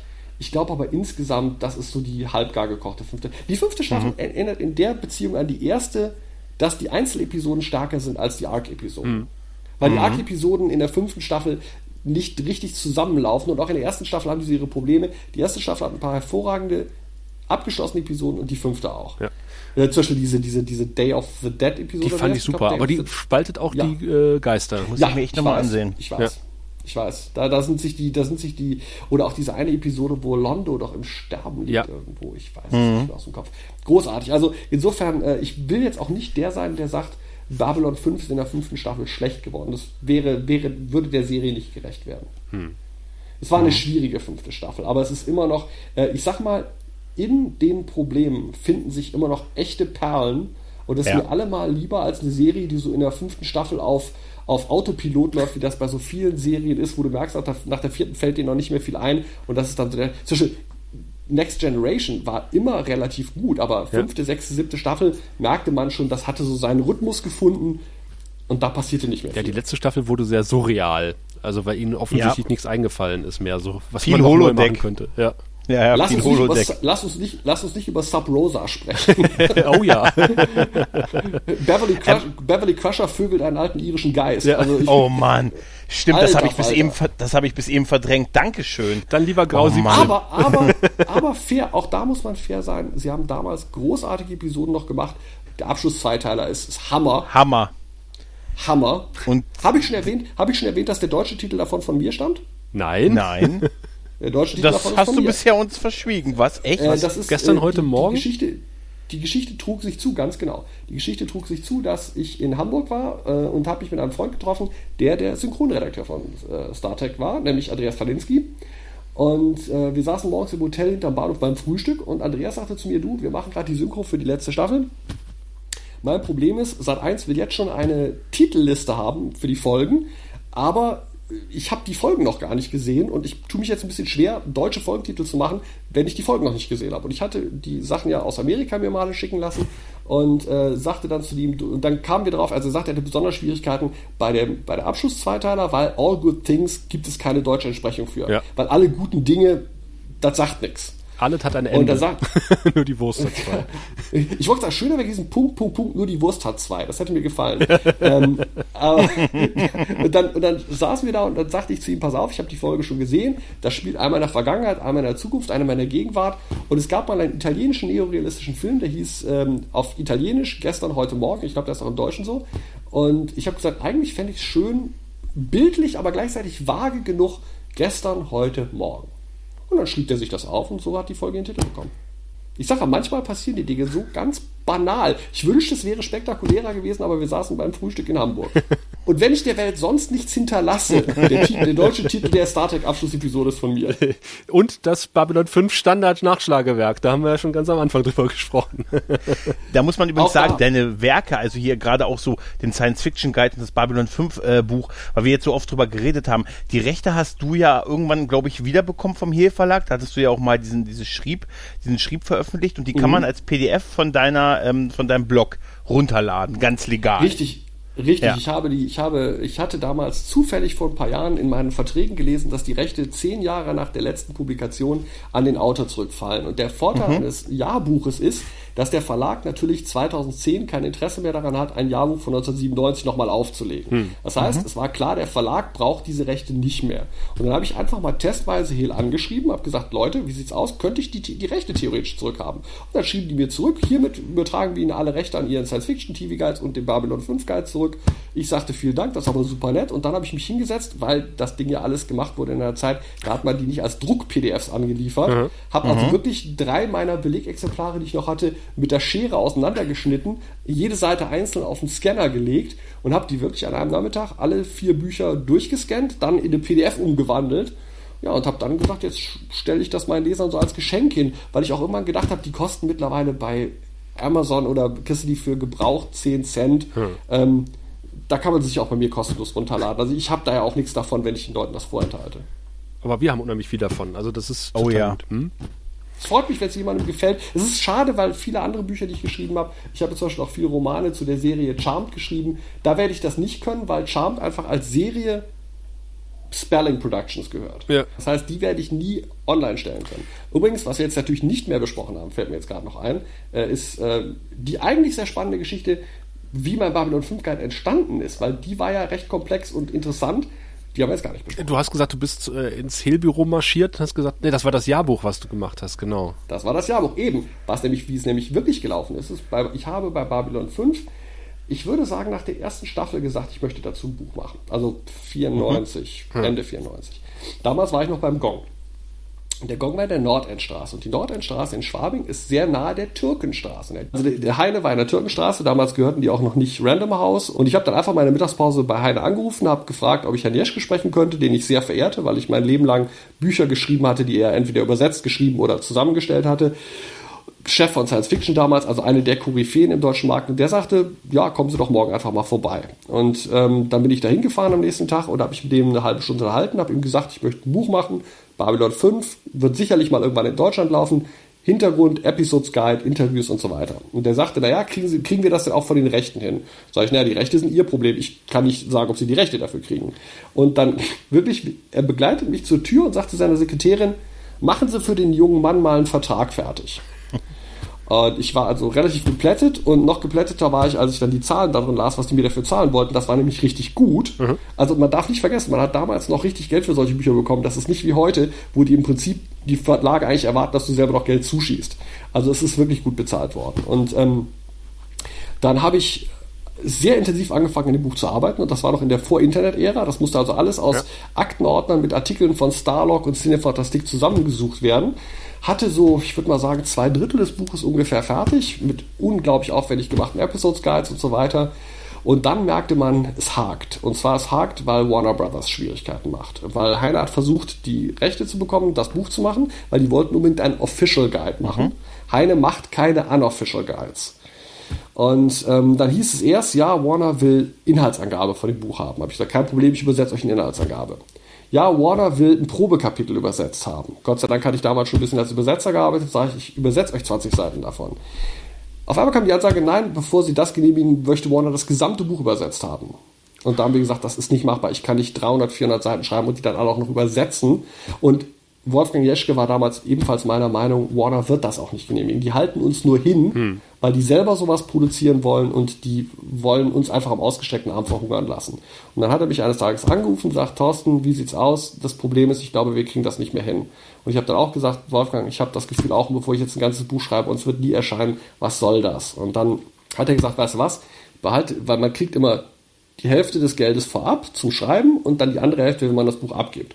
Und er sagte, weißt du was, Thorsten, bald das Geld, was wir dir gezahlt haben, wir geben uns die Hand und das war's. Ja. Und da habe ich schweren Herzens, war mein erstes Buch, schweren Herzens gesagt, okay, dann lassen wir es damit. Und ähm, ich hatte von denen schon das Cover. Ich habe das auf meiner Webseite neulich mal abgedruckt, Ich weil ich habe es wiedergefunden und dann gescannt. Äh, Es gab das Cover, das ist sogar teilweise heute noch im Internet zu finden. Das Buch ist sogar selber noch bei Amazon eingetragen. Ach. Also äh, tatsächlich hat der Heine Verlag das Buch damals noch bei Amazon eingetragen. Äh, es ist aber nie erschienen. Und dann war es so, dann lag das Projekt also brach. Ein, anderthalb Jahre später habe ich dann für Hehl den ersten SF-Guide gemacht. Und als wir den dritten SF-Guide durch hatten, sagte Franz Christoph Hehl, der Chef von Hehl, zu mir, sag mal Thorsten, hast du noch andere Projekte? Und ich sagte, naja, ich habe jetzt seit Jahren diese Idee mit dem Babylon 5 Buch und ähm, das, da hätte ich eigentlich Bock drauf. Und dann habe ich auch binnen von 20 Minuten hat der einen Vertrag mit mir gemacht. Und dann haben wir das im Prinzip direkt nach dem dritten SF-TV-Guide noch nachgeschoben. Und das war aber im Prinzip praktisch neu geschrieben. Man muss sich überlegen, ich hatte, glaube ich, den, die erste Fassung geschrieben, da war die zweite Staffel dann letzten Endes fertig und jetzt mussten eben alle fünf gemacht werden. Der, ein Freund von mir, der Dirk Wilkins, hat diesen großartigen Synchro-Guide gemacht, wo der alle deutschen Synchrofehler rausgesucht hat. Es gab damals schon Internet, da konnte man Fotos raussuchen, da konnte man über, aus dem Lurkers Guide Infos ziehen. Also ich habe das im Prinzip alles nochmal komplett neu gemacht. Aber letzten Endes hätte der Babylon 5 Guide im Prinzip das sein sollen, was Ralf Sanders Star Trek Bücher bei Heine waren, nur eben für Babylon 5. Das war der Plan. Ein, Taschenbuch, A5 groß, wo man alles nachschlagen kann und wo man im Prinzip alle zwei Jahre einen abgedateten Band von macht. Das hat aber leider nicht sein sollen. Okay. Aber du hast ja noch ein paar Bücher in dem Format gemacht, zwar nicht selbst geschrieben, aber übersetzt. Wie kam es denn dazu? Du hast Babylon 5, drei, glaube ich, Babylon 5 Romane übersetzt. Ja, äh, das verdanke ich, und das sage ich auch gar nicht, ich bin froh, dass ich die Gelegenheit habe, das offen zu sagen, dass, äh, oder dass, dass ich es einfach mal erzählen darf, äh, dass ich, das, das, das, das verdanke ich Dirk Bartolome, dem Chef der FedCons und, und dieser Star Trek Fanclub in Deutschland. Mit dem war ich damals ganz gut bekumpelt. Ich war auch äh, unter anderem für einige unserer Zeitschriften ein paar Mal auf diesen FedCons gewesen. Ich war auf der FedCon 2 und so weiter schon gewesen, also ganz früh mit dabei. Der bekam eines Tages einen Anruf vom VGS Verlag. Sie hätten die Rechte an Babylon 5 an Romanen gekauft und ob er oder jemand aus seinem Umfeld die übersetzen wollten. Und dann sagte der ganz fair, äh, ich habe keine Ahnung von Babylon 5. Ich bin komplett Trecker, die meisten Leute in meinem Umfeld auch. Aber ich weiß, ich kenne da einen, den Thorsten Devi, das ist ein riesen Babylon 5-Fan. Fragen Sie den doch mal. Und dann kriegte ich auf einmal einen Anruf von, ich weiß nicht noch, Kurt, äh, Kurt Hering vom, von der VGS und der sagte zu mir, ich habe von Dirk Bartolome gehört, Sie kennen sich mit Babylon 5 aus. Sag ich, ja, das stimmt, ich habe da gerade an einem Sachbuch gearbeitet für, ja, könnten Sie sich vorstellen, da was zu übersetzen.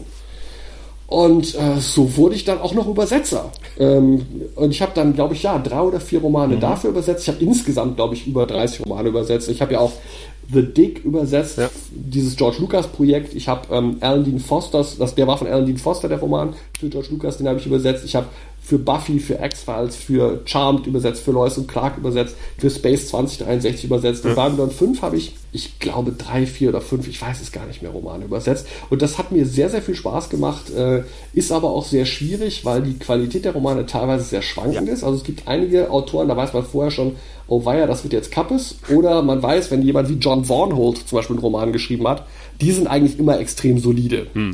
Ich hatte mal den Fall gehabt bei einem Roman, den fand ich so schlecht, ich weiß Gott sei Dank nicht mehr, welcher das ist, sonst würde ich vermutlich auch den Titel rausplappern. Ähm, da habe ich den Verlag angefragt, ob ich eine komplette Sequenz über zwei, drei Seiten neu schreiben darf. Da gab es ein, ein, ein, ein Bombenattentat auf der Station auf, auf Babylon 5 und dieses ganze Bombenattentat war so miserabel beschrieben und so unglaubwürdig, dass ich gesagt habe, darf ich die zwei Seiten neu schreiben? Und dann hat der Verlag gesagt, mach ruhig. Und dann habe ich die komplett neu geschrieben. Krass. Aber du hast nie mal versucht, einen kompletten Roman zu schreiben. Ich weiß, du hast für Charmed ja auch eigene Romane geschrieben, aber für Babylon 5 ist es nie dazu gekommen. Wäre nicht gegangen, wäre nicht gegangen, weil das hätte JMS absegnen müssen und das hätte er nicht getan. Ja, also es, es, es war von vornherein klar, Warner Brothers erlaubt Es gibt ja immer drei Sorten von Romanen, die in Deutschland rauskommen. Es gibt die sogenannten Episode Novels, das sind die, die lediglich vorhandene Episoden in Romanform umschreiben. Das habe ich bei Charmed sehr viel gemacht. Dann gibt es die äh, übersetzten Romane aus Amerika, wo also in Amerika ein Autor einen geschrieben hat und wir übersetzen ihn. Und es gibt die New Original Novels. Das sind die, die dann nur für den deutschen Markt geschrieben worden sind. Und bei Charmed war das sehr einfach, weil Paramount kam gar nicht nach mit dem Produzieren von Romanen. Der deutsche Markt war damals unglaublich aufnahmefähig für Charmed-Romane. Die haben sich verkauft wie geschnitten Brot. Und als Paramount irgendwann sagte, tut mir leid, wir haben nicht mehr Romane, hat VGS gesagt, wir haben den Typen, der die alle übersetzt hat, der kann auch schreiben. Wäre das für euch okay? Und dann musste lediglich, das war ganz drollig, Aaron Spelling hat meine Konzepte persönlich abgenommen. Das war tatsächlich so, ich musste dann auf drei Seiten meine Storykonzepte nach, zu, nach Paramount fa faxen, an eine Frau namens Philips, Phyllis Unger leider hieß die. Und die hat die dann Aaron Spelling vorgelegt und dann kriegte ich die Faxe zurück mit einem OKAS drauf, handschriftlich. Und dann durfte ich eben die eigenen Romane schreiben. Das wäre bei Babylon 5 nie gegangen. Aber es ist doch krass, dass Charmed so einen Markt hier in Deutschland hatte, oder? das ist bei den Mädchen gelaufen wie verrückt. Das ist halt wie Buffy gewesen, aber noch mädchentauglicher. Und die Mädchen lesen dann auch diese, das waren ja Bücher primär für eine Zielgruppe, sag ich mal, von 14 bis 25. Hm. Die sind, ich meine, man muss sich klar machen, der nach, es gibt ja so Berechnungen, ab welcher Verkaufszahl ein Roman ein Bestseller mhm. ist.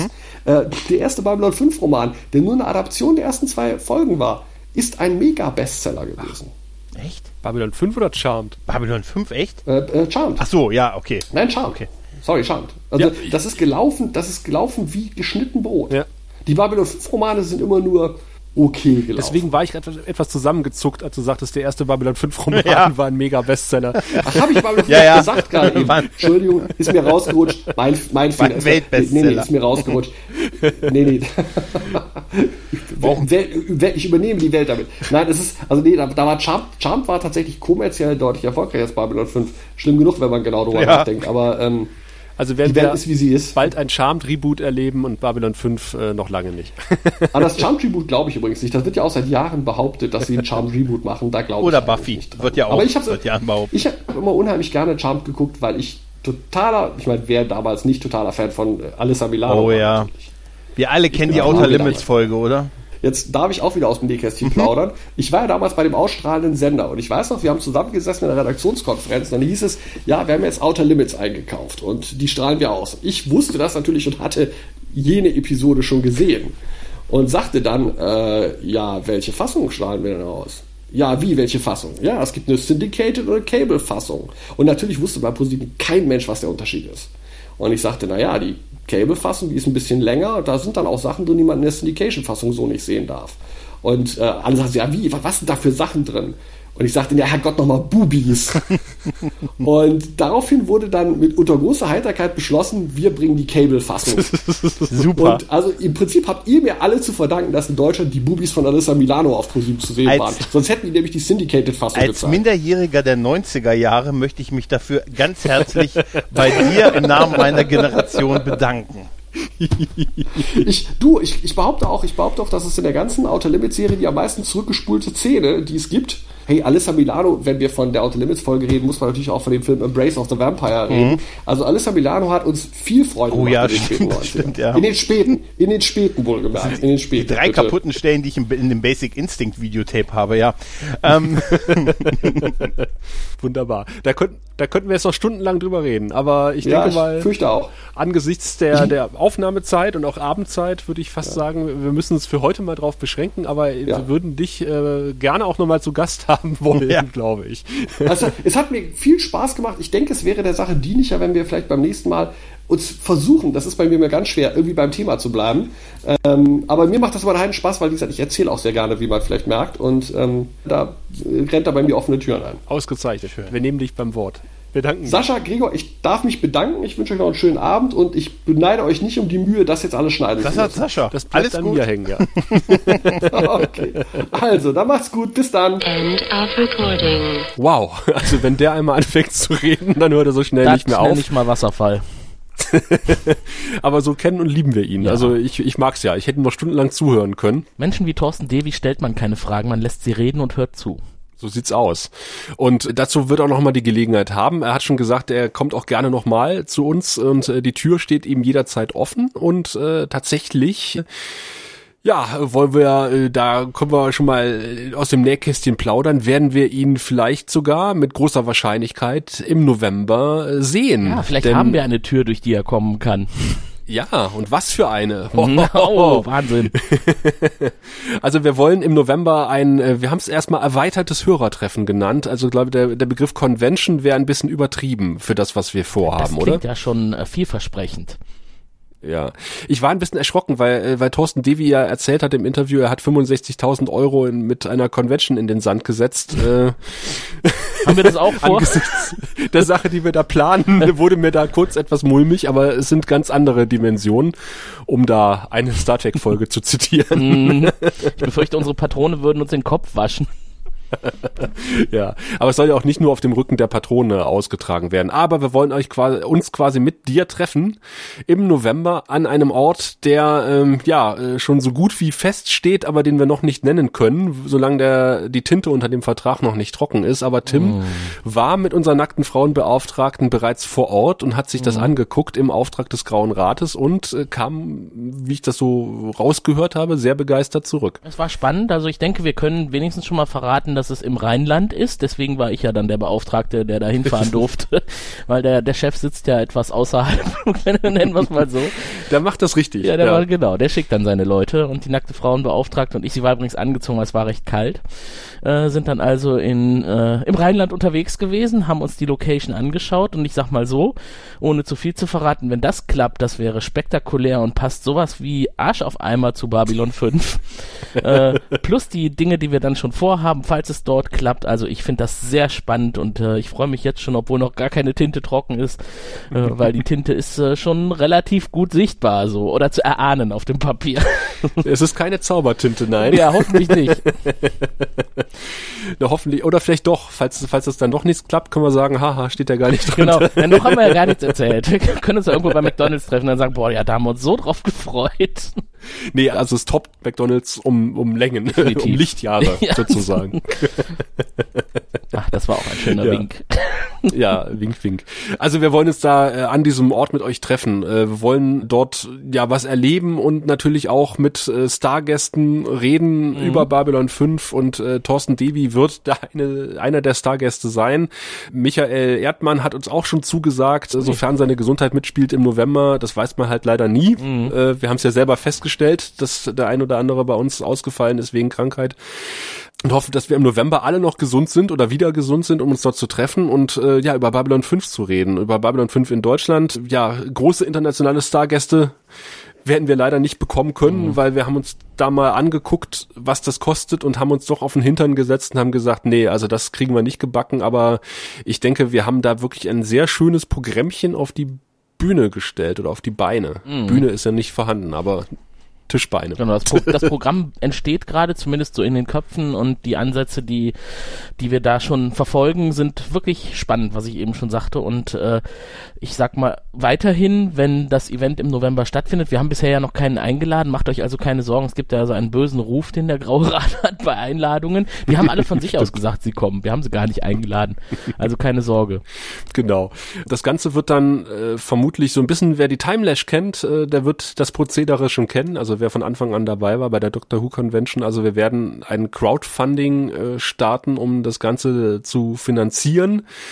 Es wird hoffentlich nicht allzu teuer werden für alle und äh, wir werden dann wahrscheinlich zwei Ziele setzen. Also einmal die, die Convention, sag ich einfach mal, an sich. Und das zweite Ziel wird wahrscheinlich sein, dass man irgendwie abends nochmal irgendwie vielleicht einen zweiten Raum anmietet, wo man dann was zu essen bekommt. Genau. Oder wir gehen in, in der Lokalität, äh, in, in dieser Stadt, die noch weniger kulinarisches Angebot hat als Kassel. Und das will was heißen. Wobei in Kassel gibt es ein gutes italienisches Restaurant. Das ist in dieser Stadt auch schon mangelbar. Na, es soll da ein sehr gutes italienisches Restaurant geben, aber ich weiß nicht, ob wir da alle reinpassen.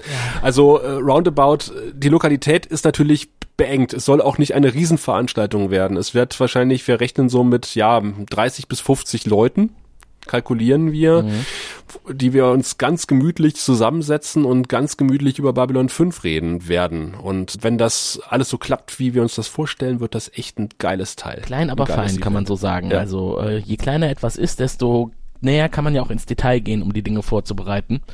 Und das haben wir auch vor. Wir werden euch auf dem Laufenden halten, was die Planung angeht. Äh, sobald es da Ergebnisse gibt, müsst ihr auch informiert werden, denn am Ende müsst ihr ja zahlen dafür, sonst wird es nicht realisiert. Aber wie gesagt, es hält sich in Grenzen. Das, was wir bisher Ja. ausgerechnet haben, für das, was wir dann da bekommen, das ist wirklich sehr, sehr gut. Ich möchte auch noch dazu betonen, dass wir daraus keinen Gewinn schlagen wollen. Es geht einfach nur darum, dass wir nicht wie Weiland, Thorsten Devi mit äh, mehreren tausend Euro Miesen da sitzen Hm. und uns überlegen, äh, wie wir das aus unserer eigenen Tasche nun bezahlen sollen. Genau. Und falls einer von euch diese Woche im Euro-Jackpot gewinnt, da gibt's ja diese magischen 60 Millionen, dann dürft ihr uns gerne Bruce Boxleitner finanzieren oder andere großartige Stars aus der Serie. Von mir aus auch Das Straczynski in nein. Person. Flüge über den großen Teich, das ist das kostet halt. einfach, da brauchen wir erst gar nicht drüber nachdenken. Ja. Das funktioniert nicht. Es sei denn, wir finden wirklich einen Mäzen, der das finanziert. Herr, Herr Plattner, wenn Sie also ein großer Babylon 5 Fan sind, äh, dann, dann müssen wir es in Potsdam machen allerdings. Äh, Ich kann am, am Schluss dieser Episode nur sagen, 2018 wird geil für Babylon 5 Fans. Wir haben auch noch ziemlich viele coole Gäste, die wir äh, eingeladen haben, die auch gesagt haben, jo, wir machen da mit und die mit uns äh, zumindest einmal im Monat haben wir uns als Ziel gesetzt, einen Gast einzuladen und mit ihnen ja entweder eine Folge zu besprechen oder über spezielle Aspekte zu sprechen von Babylon 5. Ähm, ja, lasst euch überraschen, es bleibt auf jeden Fall spannend und wie gesagt 2018, yay! Juhu! Tragt die frohe Kunde in die Welt, bleibt uns treu und schaltet auch beim nächsten Mal wieder ein, wenn es wieder heißt. Hallo und herzlich willkommen beim deutschen Babylon 5 Podcast, dem Grauen Rat. Macht's gut, bis dann. Du findest den Grauen Rat im Internet unter www.der-graue-rat.de, unter facebook.com slash grauerrat und at graurat bei Twitter. Nimm Kontakt mit uns auf unter goldkanal at der-graue-rat.de. Benutze das Plugin auf unserer Seite oder ruf uns einfach an unter 0355 547 8257.